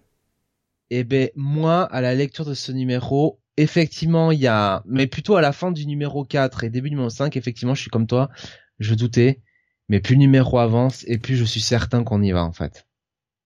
Mais quand tu vois, euh, je sais pas. Est-ce que est-ce que le mec va pas se retourner quand il va avoir des dés arrivés et que ça va être justement la, le moyen d'être sa porte de sortie, tu vois? Euh, Essaye de meubler écrire euh, ce que je pense. Oui, oui, oui. Mais euh, Grave qui nous disait, euh, on a eu plus de Paul Azaceta ce coup-ci, c'était bien sympa. Ouais, ouais, franchement, hein, c'était c'était nickel. Euh, et Grave nous disait également, c'est la vieille qui raconte, donc c'est sûr, donc méfiance. Chaque numéro fait une trentaine de pages et ça c'est plutôt cool aussi. Et effectivement, on a comme des numéros qui sont bien remplis, un tout petit peu plus gros que la normale, mais on se fait jamais chier, c'est jamais lent, c'est jamais trop lourd à lire. Non, c'est toujours un putain de bon moment. Franchement, c'est une super série, quoi. Et, le pitch de départ était intéressant. Il y avait ce qui, qui était euh, ah, qui me faisait un peu tiquer un peu mm, avec la double répétition de un peu entre deux mots, c'est bien. Mais il explique tout. Franchement, il fait le taf quoi, scénaristiquement. Donc euh, non, c'est super bien. Du bon Aaron nous dit Graf, euh, mais le logo Team OK des Devils m'a fait penser à Thousand Bastards. Donc j'ai ragé un max. J'ai pas fait gaffe. Après, c'est peut-être juste un clin d'œil. C'est peut-être volontairement de, de le faire un petit clin d'œil à Thousand Bastards, un, un, petit clin d'œil discret, quoi, pour ceux qui ont qui connaissent la série. Euh, je je serais pas étonné que ce soit ça. je, je regarde ce que Jonathan m'a mis en même temps. Euh, histoire de voilà parce que c'est. Je, je vais vous chanter un peu de Garou si vous voulez pendant ce temps. Faites comme si je prenais la mer. Ah, ok, je vois ce que tu veux dire. Ah, pourquoi pas? C'est une, euh, c'est une possibilité. Alors effectivement, on peut pas, on peut pas. J'ai glissé sous le vent, sous le vent. On peut pas trop dévoiler évidemment de, de, de, ah pour ne pas trop spoiler. Mais euh, j'ai très très hâte de lire le prochain numéro. On va voir un numéro très rentre dedans. Même si je m'attends à une pirouette et que ce, ce moment action se transforme en moment discussion en fait. Et si le salut ne venait pas de son ennemi? Tu es trop naïf, Steve. Je sais pas. Écoute, mais c'est surprenant et j'y vais avec un, un, plaisir non dissimulé. C'est vraiment incroyable. Ah, Moi, je vous spoil, je vous spoil le numéro 6, ça le semble à gicler de partout. Je sais pas. Je sais pas. Moi, je verrais bien un, un, un reste qui essaie de le retourner. Et pourquoi pas? En lui offrant la même chose.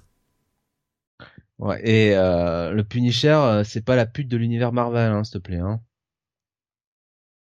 Non, mais euh, il arrive à un moment où il a envie... Euh, quoi qu'il y a toujours ses pouvoirs qui se manifestent. Là, il n'en a pas montré du tout. je crois qu'il en est à deux pouvoirs sur cinq.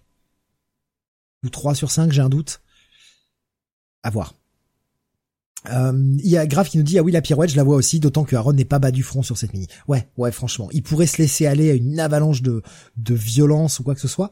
Alors il y en a de la violence, mais il y en a pas tant que ça en réalité. Non, mais si c'est vraiment une, une grosse perle hein, chez Marvel en ce moment cette série. Une grosse grosse perle. Oh oui. Gros gros Oh bail.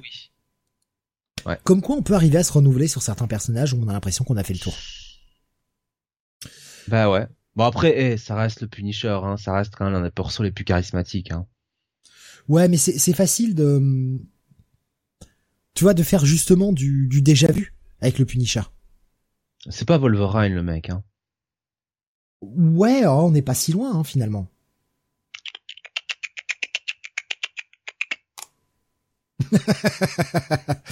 Nico Chris il dit contrôlé par Hydra? Comment ça déjà vu? Grave qui nous dit comme quoi Aaron n'est pas complètement cramé, surtout euh, voir euh, Avengers. Je sais pas, il y a quelqu'un qui nous a mis sur le sur le Discord là il y a, y a peu de temps que euh, passer le, le numéro 50 euh, je sais pas. Je j'ai pas j'ai pas testé donc euh, voilà, s'il y en a qui le lisent toujours, euh, hein, n'hésitez pas à nous donner votre avis euh, sur euh, sur la suite de ce que fait Aaron sur Avengers euh, post numéro 50. Et avec Avengers Forever également, euh, série euh, série annexe. On va continuer. On va euh, ah bah tiens justement Graf nous dit je continue à lire Avengers, c'est sympa mais pas vraiment essentiel. Dommage. On continue donc avec un titre indé maintenant. On retourne chez Image avec la sortie du cinquième numéro de A Town Called Terror. Alors je suis désolé, là je vais être obligé de spoiler un petit peu la série parce que sinon je ne raconte strictement rien de cet épisode et, et, et ce serait con en fait parce que bah ça servira à rien de faire la review. Euh, déjà euh, la double page d'intro quoi. Ce jeu de couleurs, ce, ce jeu de corps torturé, cette inventivité, hein, moi je Déjà, tu me proposes ça en intro, je fonds, quoi.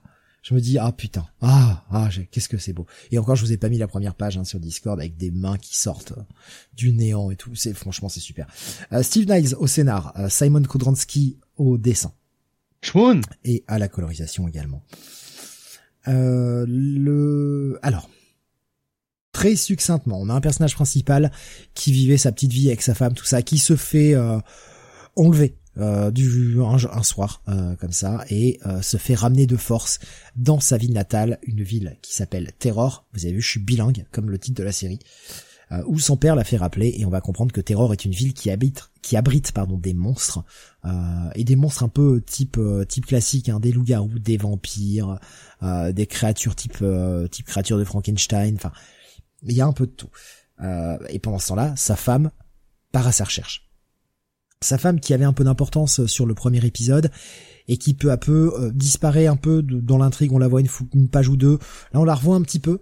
Euh, D'ailleurs, elle va enfin arriver à, Terror. Elle a enfin suivi la piste euh, avec le, téléphone qui, avait pu qu'elle avait pu traquer par GPS et qui s'arrête à un moment et qui n'a pas pas réapparu depuis. Donc elle suit la route et elle va débarquer à Terror. Évidemment, forcément, ça va pas forcément bien se passer pour elle. Dans l'épisode dernier, euh, en fait, pourquoi son père l'avait fait revenir de force, c'est que sa mère a fait un exorcisme, sa mère qui a des pouvoirs également, qui est une sorcière, avait fait un exorcisme qui s'est mal passé. Enfin, non, pas un exorcisme, une séance de spiritisme, pardon, qui s'est mal passée. Et euh, elle s'est retrouvée coincée dans euh, le monde des le monde des morts. Et en fait, il a besoin de son fils pour bah, la faire ressortir, aller la chercher. Mission de sauvetage, quoi. Son fils refuse jusqu'au moment où il accepte, évidemment. C'est pour, pour ça que bah, la série continue. Sauf que, gros twist, dans l'épisode précédent, euh, son fils a accepté, il est prêt à faire le rituel pour essayer d'aller chercher sa mère, et c'est là que son père se retourne contre lui, puisqu'en fait, sa mère n'avait pas échoué cette séance de spiritisme, c'était juste un putain de gros piège, c'est euh, son mari qui l'avait balancé là-dedans. Pourquoi? Eh bien parce que il avait découvert que sa femme l'avait trompé.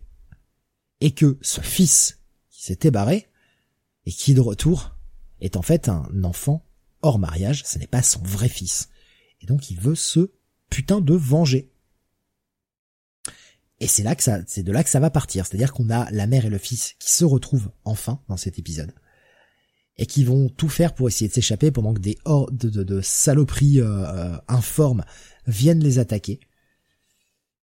Et ils veulent sortir de là d'une pour pas crever et deux parce qu'il y a une revanche à prendre sur le paternel.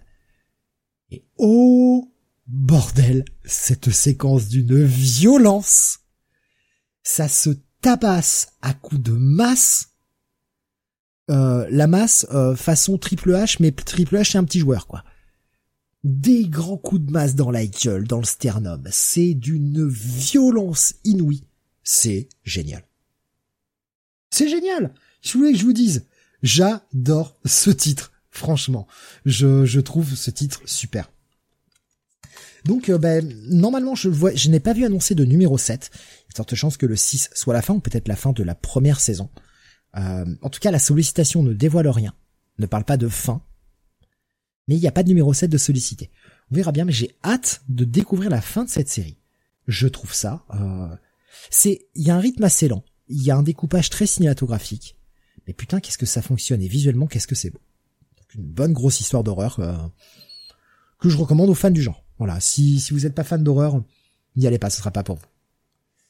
Hum, tu t'as pas du tout testé, hein, je crois, cette série, Jonathan. Non, non, non. Je suis pas certain que ça te plaise. Visuellement peut-être, mais euh, le scénar, je sais pas. J'en sais rien en fait. Voilà, donc euh, bah gros bail, hein, euh, comme vous avez pu l'entendre, gros gros bail, j'adore ce titre. On continue avec toi, Jonathan. Un autre titre, un des, un autre titre de chez Image, un autre titre que tu aimes beaucoup, mois après mois. Il s'agit de Slumber, qui en est son sixième épisode. Ah, pas du tout. Pour moi, c'est un gros pass. Slumber numéro 6. Évidemment, ma blague tombe à l'eau puisque je suis au numéro 6. Hein. Euh, donc, euh, euh, c'est toujours, c'est toujours scénarisé par Tyler Burton Smith avec des dessins de Vanessa Cardinali et une colorisation de Simon Robbins. donc, on revient sur les événements de l'épisode précédent où c'était le face-à-face final entre Stetson et Valkyra. Et donc, euh, bah, on voit à quel point euh, Valkyra euh, et Stetson ont une relation privilégiée et viscérale. et Stetson va devoir, eh bien, revisiter tout simplement la disparition de sa fille hein, six ans auparavant et les débuts un petit peu de voilà de, de, de sa, sa, sa quête vengeresse contre Valkyra. pendant ce temps, l'inspecteur lui essaye de faire ce qu'il faut pour pour courir Stetson hein, dans le monde des rêves, mais c'est compliqué. Euh, on a le petit démon qui lui essaie de protéger tout le monde euh, dans euh, dans la salle. dans la salle merde de de la machine du pour aller dans les rêves mais lui il est dans, dans donc dans le monde réel hein, évidemment et lui bah il est pris en charge par la police euh, qui vient euh, qui vient enquêter. Euh, donc ça bastonne dans tous les sens. On est vraiment sur le la, finalité hein, de de, cette histoire. et, et autant vous dire que ça va être riche en révélations, ça va être riche en action. Stetson va devoir bah, user de tous les artifices hein, pour pouvoir enfin prendre sa revanche. Et la question euh, qu'on se pose euh, à la fin de, bah, de ce numéro 6, c'est est-ce que la série est finie ou est-ce qu'il y a un numéro 7 Parce que ce n'est pas euh, véritablement ce n'est pas véritablement dit. j'ai pas j'ai pas vérifié hein, au niveau des au Je niveau suis en des train de le faire en ce moment pour même. Il n'y a pas de numéro donc, 7 annoncé. Voilà, donc c'est peut-être euh, c'est peut-être le dernier. Et euh, bah, Mais la sollicitation parlait d'un final showdown, hein, donc. Euh... Hmm. Ouais, ouais, ouais. Mais euh, en même temps, ouais, ils annoncent tout de suite le premier TPB. Ça a l'air d'être le premier arc. Je, je sais pas. Je sais pas. C'est peut-être la fin. Mais euh, le truc, autant vous le dire avec Image, on ne sait jamais parce que ils attendent aussi un, certain retour sur investissement. Est-ce que le TPB va fonctionner, etc. Et très vite, ils annoncent le premier TPB sans forcément annoncer la suite. Et, des fois, bah ouais, au bout de six mois, tu entends ah bah tiens la série revient. Bah là en fait, si tu veux, je vois pas trop. Euh, enfin, je vois pas trop comment ça peut se finir là, quoi. En fait, je sais pas. Donc euh, bah voilà, un très bon numéro 6 euh, ce sera un petit bail pour moi parce que je peux pas mettre un gros bail toujours à cause des dessins. Ah, mais euh, l'histoire est suffisamment euh. prenante, ouais. Elle est suffisamment prenante pour qu'on y trouve son plaisir. Bon, en espérant que ce soit pas le, le dernier. Voilà. Je, je cherche un peu, mais je, je ne vois pas de mention euh, d'un numéro 7 ou d'un deuxième arc. Moi, j'aime, j'aime autant vous dire que la fin, il y a des questions auxquelles, il y a des questions qui sont pas répondues, quoi. Donc, euh, bon. Euh... Ou est-ce que ça n'a pas trouvé son public et ils arrêtent là? Bah, je sais pas. Je, ouais, c'est difficile à dire. On verra dans les prochaines semaines peut-être hein, euh, ce qui sera annoncé. Pour le moment, en tout cas, euh, je vois rien de rien d'annoncé par rapport à ça. Donc un, un, bail quand même et un bail pour l'ensemble de cette mini. Ah non, plutôt check à cause des dessins, pardon. Excuse-moi. Non, non, un peu un bail hein, quand même. Marée et dessins. Ah, c'est vrai que par contre la partie graphique, accrochez-vous, c'est pas c'est pas incroyable. Malheureusement. C'est le, le gros défaut de cette série. On approche de la fin, avant-dernière review. Euh, on a été vite ce soir, putain. Ouh là là. Et tant mieux, tant mieux. comme le vent, quoi. 2h20 d'émission, on arrive à 18ème review déjà, et avec du ah, WhatsApp ah. en plus. Alors Steve, je préfère te prévenir, finissons vite l'émission parce que demain l'émission est interminable. Ouais, je sais. bon, on va prendre le temps qu'il faut. Ah, vous inquiétez pas. De toute façon, il en reste que deux. Euh, 8 Billion Genies, numéro 4 sur 8. Euh, l'épisode de... Alors, je, vais être clair, un épisode un peu plus faible, j'ai trouvé, jusqu'à une certaine révélation. Et là, tu fais, oh, ok. Le principe, très vite, hein, pour ceux qui n'ont pas du tout suivi la série de 8 Billion Genies, eh bien, euh, comme le titre l'indique, il y a 8 milliards de génies qui apparaissent un jour sur Terre, un pour chaque habitant, et euh, qui proposent à chacun d'exaucer un souhait. Donc vous imaginez que ça va être le bordel puisque tout le monde peut faire un souhait comme il comme il entend. C'est écrit par Charles Soule, c'est dessiné par Ryan Brown qui fait euh, dessin et colorisation également d'ailleurs. Euh, une, colori une un lettrage de Chris Crank du coup je le je le nommer puisque je peux, il n'y a pas de coloriste. Chacun va évoluer un petit peu euh, avec ce, ce vœu avec certains qui vont faire des vœux euh, complètement dingues, évidemment, et la population va forcément en pâtir. D'autres qui vont faire des vœux réfléchis, d'autres qui vont vouloir économiser leurs vœux pour un certain moment. Et on a eu un premier épisode qui était les huit premières secondes, un deuxième épisode qui était les huit premières minutes, les huit premières heures, et là, euh, non, on a eu les huit premières minutes, les huit premières euh, heures, pardon, les huit premiers jours, et là, on est sur l'épisode des huit premiers mois. Euh, va falloir qu'il ralentisse le rythme parce que comment comment il va enfin comment il va continuer ça va jusqu'à 8 ah non les huit premières semaines pardon. Pas les huit premiers mois excuse-moi. Les huit premières semaines. Du coup euh, le prochain épisode sera les huit prochains les huit premiers mois euh, sauf que derrière les mois tu vas faire quoi les saisons peut-être ou les trimestres pour essayer de gratter un peu de temps parce que sinon tu fais les années et après tu fais quoi? Il restera deux épisodes derrière ça va être compliqué quoi donc chacun fait son petit vœu et on a surtout le tenancier de ce bar euh, que l'on voyait, hein, puisqu'on va suivre des personnages qui sont au sein d'un bar. J'allais dire une espèce de huis clos, oui et non, puisqu'on voit quand même ce qui se passe à l'extérieur. Et le mec, dès euh, dès que ce, truc arrive, fait tout de suite crame son vœu en mode je veux que tout ce qui se passe à l'extérieur n'affecte en rien mon bar euh, et que mon bar reste tel quel, comme si de rien n'était. Et évidemment, ça en fait un espèce de havre de paix où les gens peuvent se réfugier. Avec différentes péripéties, des gens qui reviennent à la vie, des gens qui meurent, euh, enfin voilà, il y a, y a, un peu de tout. On va suivre principalement bah, le gamin qui a retrouvé sa mère et qui a euh, cramé son vœu à la fin du dernier épisode pour devenir une espèce de super-héros, pour protéger en fait, pour pouvoir protéger sa mère et, son père. Parce que là où il y avait une révélation, c'est que si son père meurt, son vœu meurt aussi, donc sa mère va redisparaître puisque sa mère était morte et son père a fait le vœu de faire revenir sa mère. Et il va découvrir une espèce de Justice League euh, qui ne dit pas son nom, hein, euh, et qui a leur, qui ont leurs propres ennemis également, et ça va être de l'affrontement, et ça va durer des jours et des jours. Et tout ceci est assez vain, hein, justement. Lui-même euh, se rend compte de la vacuité de la chose. Il est obligé de, de, faire des choix, de, de, détruire des gens, parfois même de, blesser, euh, même s'il le veut pas, et, cet affrontement qui ne s'arrête jamais, bah ça l'ennuie en fait, ça l'ennuie complètement. Mais on a un double cliffhanger, je trouve, dans cet épisode. C'est-à-dire que d'un côté, on a une révélation sur quelque chose dans le bar. On sentait qu'il y avait quelque chose qui se tramait, mais alors j'étais loin d'imaginer ça. Et on a un, cliffhanger pour ce gamin qui va découvrir une espèce de cité, euh, une espèce de havre de paix. On nous annonce qu'on change d'air, on va passer dans l'ère des stratèges. Tout l'épisode, je sais pas pour toi, Jonah, parce qu'il y a ce gimmick, tu sais, à chaque fois des euh, les huit premières, et tu vois l'état du monde. Et tu vois le, alors il y avait un épisode où la, la Terre était complètement carrée, et tu vois également la population humaine et la population de génies restants.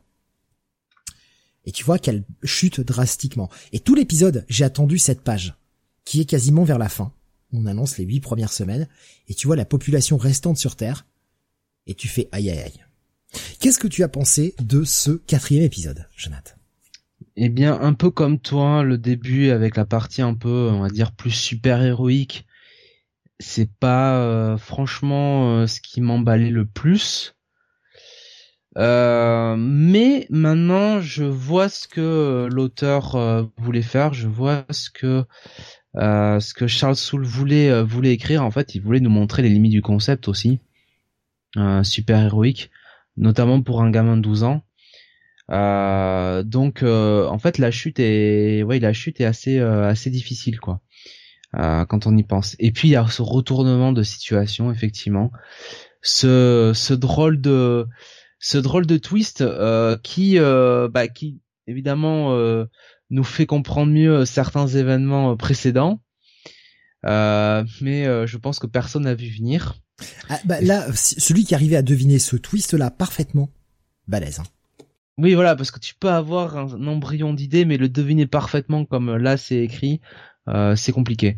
Euh, écoute, moi je trouve que ça reste toujours une excellente lecture. Hein. Honnêtement, euh, je trouve que Charles Soule, il, il, il ralentit pas le rythme et Ouais, ça fourmille d'idées. Alors on a un peu moins peut-être de de character development dans cet épisode-là, on va dire, sur les personnages qui vivent qui vivent dans le bar mais c'est au profit d'autre chose. On voit un petit peu le monde extérieur. On l'avait déjà vu dans l'épisode précédent avec euh, euh, bah, le, le, je sais plus s'ils sont chinois ou coréens, chinois je crois, euh, qui, qui essayait de protéger sa femme et qu'on se rend compte qu'il était venu aux États-Unis parce qu'il y avait un des données particulières à vendre, machin. Enfin voilà, on sentait qu'il y avait, enfin il y avait un truc louche qui nous avait été compté. On voyait un peu le monde extérieur, là on le voit un petit peu plus avec le, point de vue super héros, avec cette terre qui qui n'est qui n'est plus qu'un champ de bataille un méga champ de ruines quoi.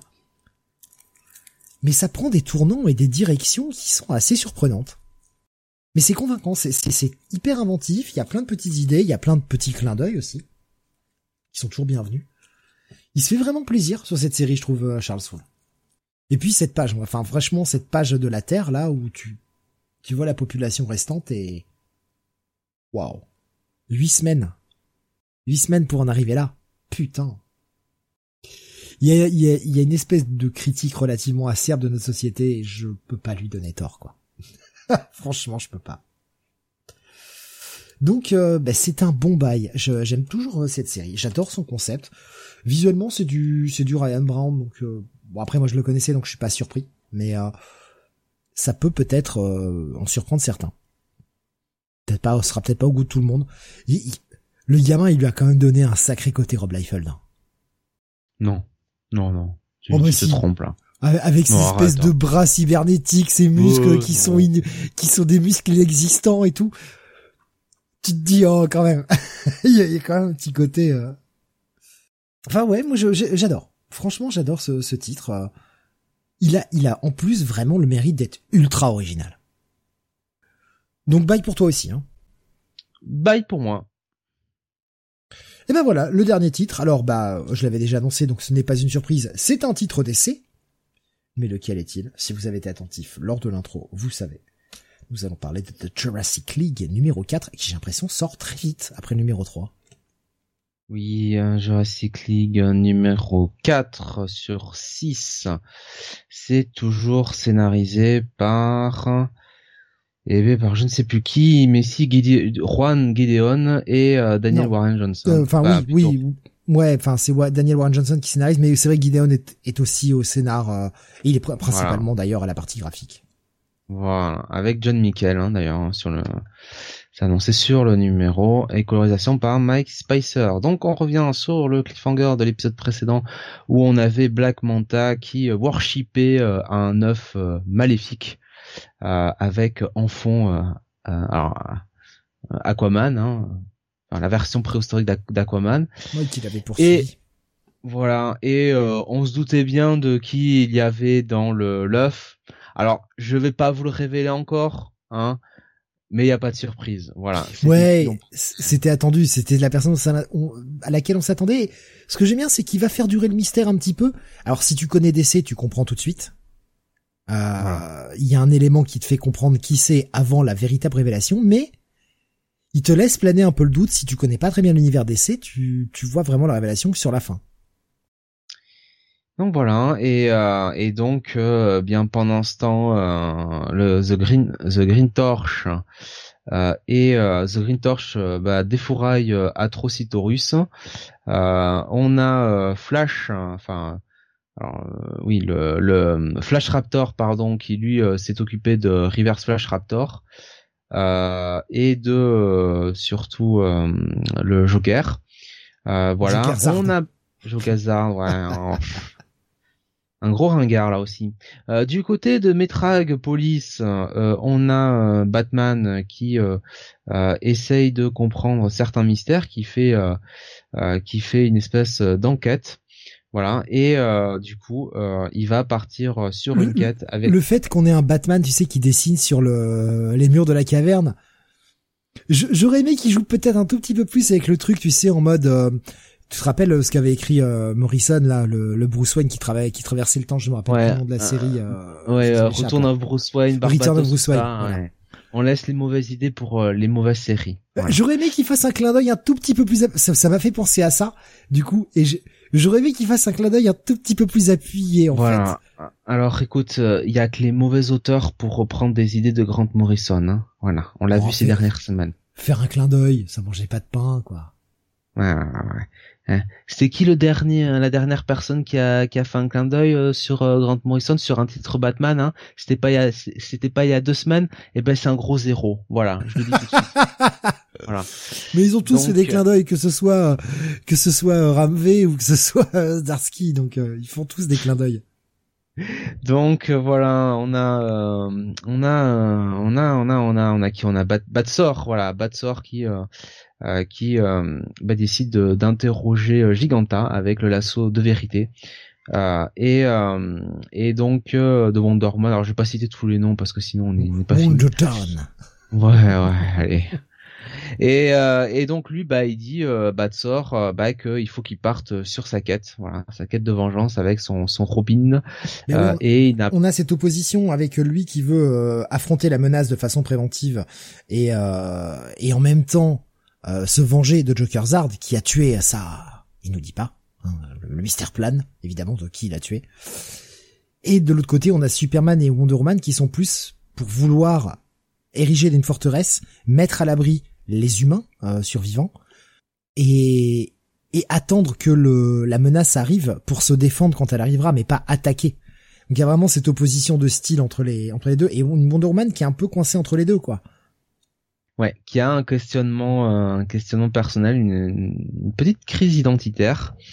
Euh, et puis bon, euh, au final, on a donc Green Lantern, Aquaman et Flash qui vont à cette fameuse, cette fameuse qui retournent à cette fameuse caverne hein, avec cet œuf qui semble éclore définitivement. je vais pas vous révéler la suite. Voilà, donc je te laisse, je te laisse la parole. Hein. Mais j'ai trouvé ça cool, encore une fois. Je le prends pour ce que c'est, c'est-à-dire juste un gros délire. Mais c'est un délire qui fonctionne bien, parce que malgré tout, les, les, archétypes des personnages sont relativement bien respectés. Je sais pas où ça va. Probablement nulle part, d'ailleurs. Oui, a priori. Hein. Mais déjà, de toute façon, c'est forcément un bail. Il y a une German sur la cover. oui, il y a une German souplex. il y a une German souplex sur la cover. Comment tu veux dire pas il y a ce truc là quoi? On a Green Torch qui fait une putain de German souplex à euh, Atrocitus Rex ou je sais plus comment il s'appelle mais c'est con. Donc forcément ça marche. Voilà. Mais là, on m'a pas rendu le truc sur un mauvais principe. Je savais d'avance que j'allais lire. Je savais que j'allais lire un truc déconnecté de, de tout, en fait. C'est juste un gros délire de Daniel Oran Johnson qui se fait plaisir avec Juan Gideon. ça me convainc assez pour pour continuer en fait. Et puis bon, de toute façon, on n'a plus de Justice League, elle est morte. Donc voilà, c'est le seul moyen d'en lire. Bon débarras. Graphiquement, c'est préhistorique à mon goût, nous dit Nico Chris. Euh, gros hommage à Williamson, nous dit euh, Alexin. Putain, gros hommage à Williamson. Ah merde, je n'ai pas vu l'hommage du coup. Ah, j'ai peut-être raté l'hommage à, Williamson. Flash, peut-être, je sais pas. Peut-être. Ah, euh, euh, Graf va, va sûrement nous, euh, Alexin va sûrement nous, nous, nous détailler. Euh, c'est, c'est, je, je, je l'ai pas vu. Mais oui, je, je, trouve ça, euh, je trouve ça rigolo. Voilà, c'est, c'est vraiment à l'œuf. Ah ouais, ouais l'œuf, ouais. C'est pas le titre, euh, pas le titre principal. C'est pas un titre, je pense, qu'on recommandera au lecteur dans dix ans. Putain, lisez cette mini, c'est génial ou quoi que ce soit. Ça fait juste le job d'être un truc un truc qui se prend pas au sérieux. Donc pour moi, ça va être un putain, j'hésite.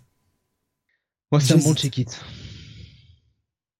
Là, j'hésite entre le check-it plus et le bon petit bail. Parce que c'est fun et que je vais le lire avec plaisir, quoi. Bon, allez, tout petit bail, allez, petit bail, voilà. Un, bail moins, mais euh, pas la lecture essentielle, mais euh, si vous êtes réceptif à ce genre d'humour, voilà. Même si je t'avoue que la fin, euh, ça grandit très vite, quoi ça grandit très très vite, on va dire. Et je, je me suis dit putain, c'est peut-être un peu, ça grandit peut-être un peu trop même. Euh, Nico Chris qui dit allez petit bail et Alexin qui disait check it en sachant que ça mènera sûrement rien. Oh oui, bah oui, oui. Ça oui, bah non, ça c'est clair. C'est auto-contenu et, euh, c'est très bien que ça le reste hein, d'ailleurs. On n'a pas besoin de, de, suite à ça. Ne nous faites pas euh, la même connerie qu'avait fait Marvel avec le Cosmic Ghost Rider par exemple, à nous foutre à toutes les sauces pour finalement bah, qu'on en ait marre et que le personnage soit totalement oublié maintenant. Eh bien, on en a fini avec nos reviews et euh, 19 titres qu'on a fini en 2h30 avec du WhatsApp. Putain, on a, on a été vite. Hein. Très bien. Après, soyons honnêtes, c'était pas la meilleure des semaines. Non plus. Non plus. C'est, c'est pas une mauvaise semaine parce qu'il y a les, les, titres sont quand même lisibles ou quoi que ce soit. Mais c'est vrai que c'est pas une semaine mémorable. On a, on a eu des semaines qui étaient bien plus excitantes que ça on a une bonne semaine. Si euh, si les mauvaises semaines sont de cet acabit-là, ça va, on n'a pas trop à se plaindre quand même, franchement. Ça reste. Ouais, non, euh, ça ira, ça ira. Ça reste des, bonnes lectures. On a 19 reviews quand même, hein, donc euh, voilà, il y avait pas rien à lire et encore, on peut pas tout lire non plus. Donc voilà la fin de notre 597e Comics Weekly. On va quand même vous annoncer ce qui va se passer pour le restant de la semaine et puis la semaine prochaine puisque je vous avais dit que je vous annoncerai euh, le film dont on va parler lundi. Euh, déjà demain, il y aura le Manga City avec euh, avec un programme un programme chargé. il y a un programme, voilà, il y a, du programme. nous aurons la semaine prochaine deux émissions. le lundi 15 août, à 21h, le Freak City 73. Et cette fois-ci, euh, eh bien, je peux vous annoncer d'ores et déjà le film, même si j'ai oublié de faire euh, une petite recherche. On va parler du film Rogue, euh, qui s'appelle en français, je crois, Solitaire, si je dis pas de bêtises. C'est un film de croco. Voilà. On a envie de faire un film de croco. C'est l'été, on se fait un petit côté, un petit côté estival. Ouais, c'est ça, solitaire en français. Solitaire que bah, vous pouvez voir, alors malheureusement visible seulement à la location euh, pas en streaming euh, légal, euh, disponible sur les plateformes d'Orange et sur la plateforme cinéma à la demande. Donc c'est un film de 2006, un 2007 pardon, un film australien du même réalisateur que le film de la dernière fois. Et bah voilà, on se fait plaisir avec des petits films d'été, on a envie de faire du croco, voilà, du croco tueur. Petit film d'horreur on en parle lundi. Et puis jeudi prochain, vous aurez également le Comics Weekly avec euh, eh bien le bah, les sorties de la semaine prochaine. Là aussi, euh, avec un programme euh, quand même. quand même bien chargé. Je crois qu'on avait compté, on avait compté une vingtaine de reviews encore la semaine prochaine à peu près. Ouais. Par là. ouais. ouais. ça s'arrête jamais, putain. On a des titres tout le temps. Mais c'est bien, c'est bien. Au moins on pourra pas dire qu'il ne sort rien. Franchement. Il y a du Nightwing la semaine prochaine déjà. Eh ben voilà. Il y a du World's Finest. Hein. Il y a du Daredevil la semaine prochaine. Ah. Il y a Batman the Night la semaine prochaine. Ah. Il y a du Flash. Bon, pour ceux qui suivent, il y a Strange. Euh, il y a du Catwoman. Euh, voilà, il y a, y, a, y a, des trucs. Putain, il y a encore un Harley Quinn qui sort la semaine prochaine. Mais putain, mais ça s'arrête jamais, quoi. Pas possible. Il euh, y a du X-Force, euh, bon il y a le Dark Crisis Young Justice également, il y a Axe, un tie à, Axe qui s'appelle Death to the Mutants, qui écrit ça d'ailleurs, euh, c'est écrit par Kieron Gillen. Il y a oui, il y a ce truc là de Tom King, ah putain, ça m'emmerde un peu. tu sais le, la fameuse suite de one shot qui vont sortir, la Batman One Bad Day. Ah, je m'en fous sur The Riddler. En fait, il y a un truc qui m'a gêné. Je vais être cash. Euh, je trouve que Tom King se la pète de trop. Voilà. On va peut-être lui péter un ah. genou, ça va peut-être le calmer. Euh, bon, c'est non, c'est sûrement l'équipe marketing. Hein. Je, je, moque un peu, je troll un peu, mais en fait, il y a quelque chose d'assez gênant euh, parce qu'ils nous ils nous ont foutu la, la pub hein, dans tous les euh, comics de cette semaine, évidemment. Alors, je vais reprendre la pub sous les yeux pour ne pas trahir euh, cette cette puterie marketing quand même. Voilà, c'est donc le, premier d'une série de 8 euh, comics en, format prestige de 64 pages, euh, nous présentant les pires ennemis du Chevalier Noir dans leurs meilleures histoires. What? Leurs meilleures histoires T'es... Faut quand même avoir les couilles pleines pour annoncer ce genre de truc. Bon, on verra. Euh, il y aura pas de James Stadion 4, nous dit euh, Nico Chris. Euh, oui, il y a le X-Men 92 aussi, mais je suis pas certain que toi, tu, tu le suis pas le X-Men 92, non. Jonathan. Et je crois que Bunny avait arrêté dès le premier numéro, parce que j'ai, monté cet après-midi là où on parlait du premier numéro, qui est d'ailleurs disponible. Je l'ai sorti également cet après-midi. mais oui, il y a, y a, du titre franchement la semaine prochaine. Hein. Il y, a, y, a, vraiment du titre. Il y a un Savage Avengers, Jonathan, si tu veux. Si tu suis encore cette série. Oui, oui. Et il y a surtout Do a Power Bomb la semaine prochaine. Ben voilà. Ah. Très bien ça. Et putain, ils sortent un, numéro euh, Avengers 1 Million BC, quoi. Oh merde. La vache, quand même. Donc euh, non, non, ça va être encore bien rempli la semaine prochaine. Euh, donc 21h, euh, que ce soit donc pour le Comics Weekly jeudi, mais aussi pour le Freak City lundi et pour le Manga City demain. bientôt le numéro 600, on se prépare tous. euh, vous préparez pas trop, j'ai peur que vous soyez déçus. Pour le moment, on n'a rien prévu. Hein. On va être franc avec vous. On est à trois numéros, on n'a rien prévu.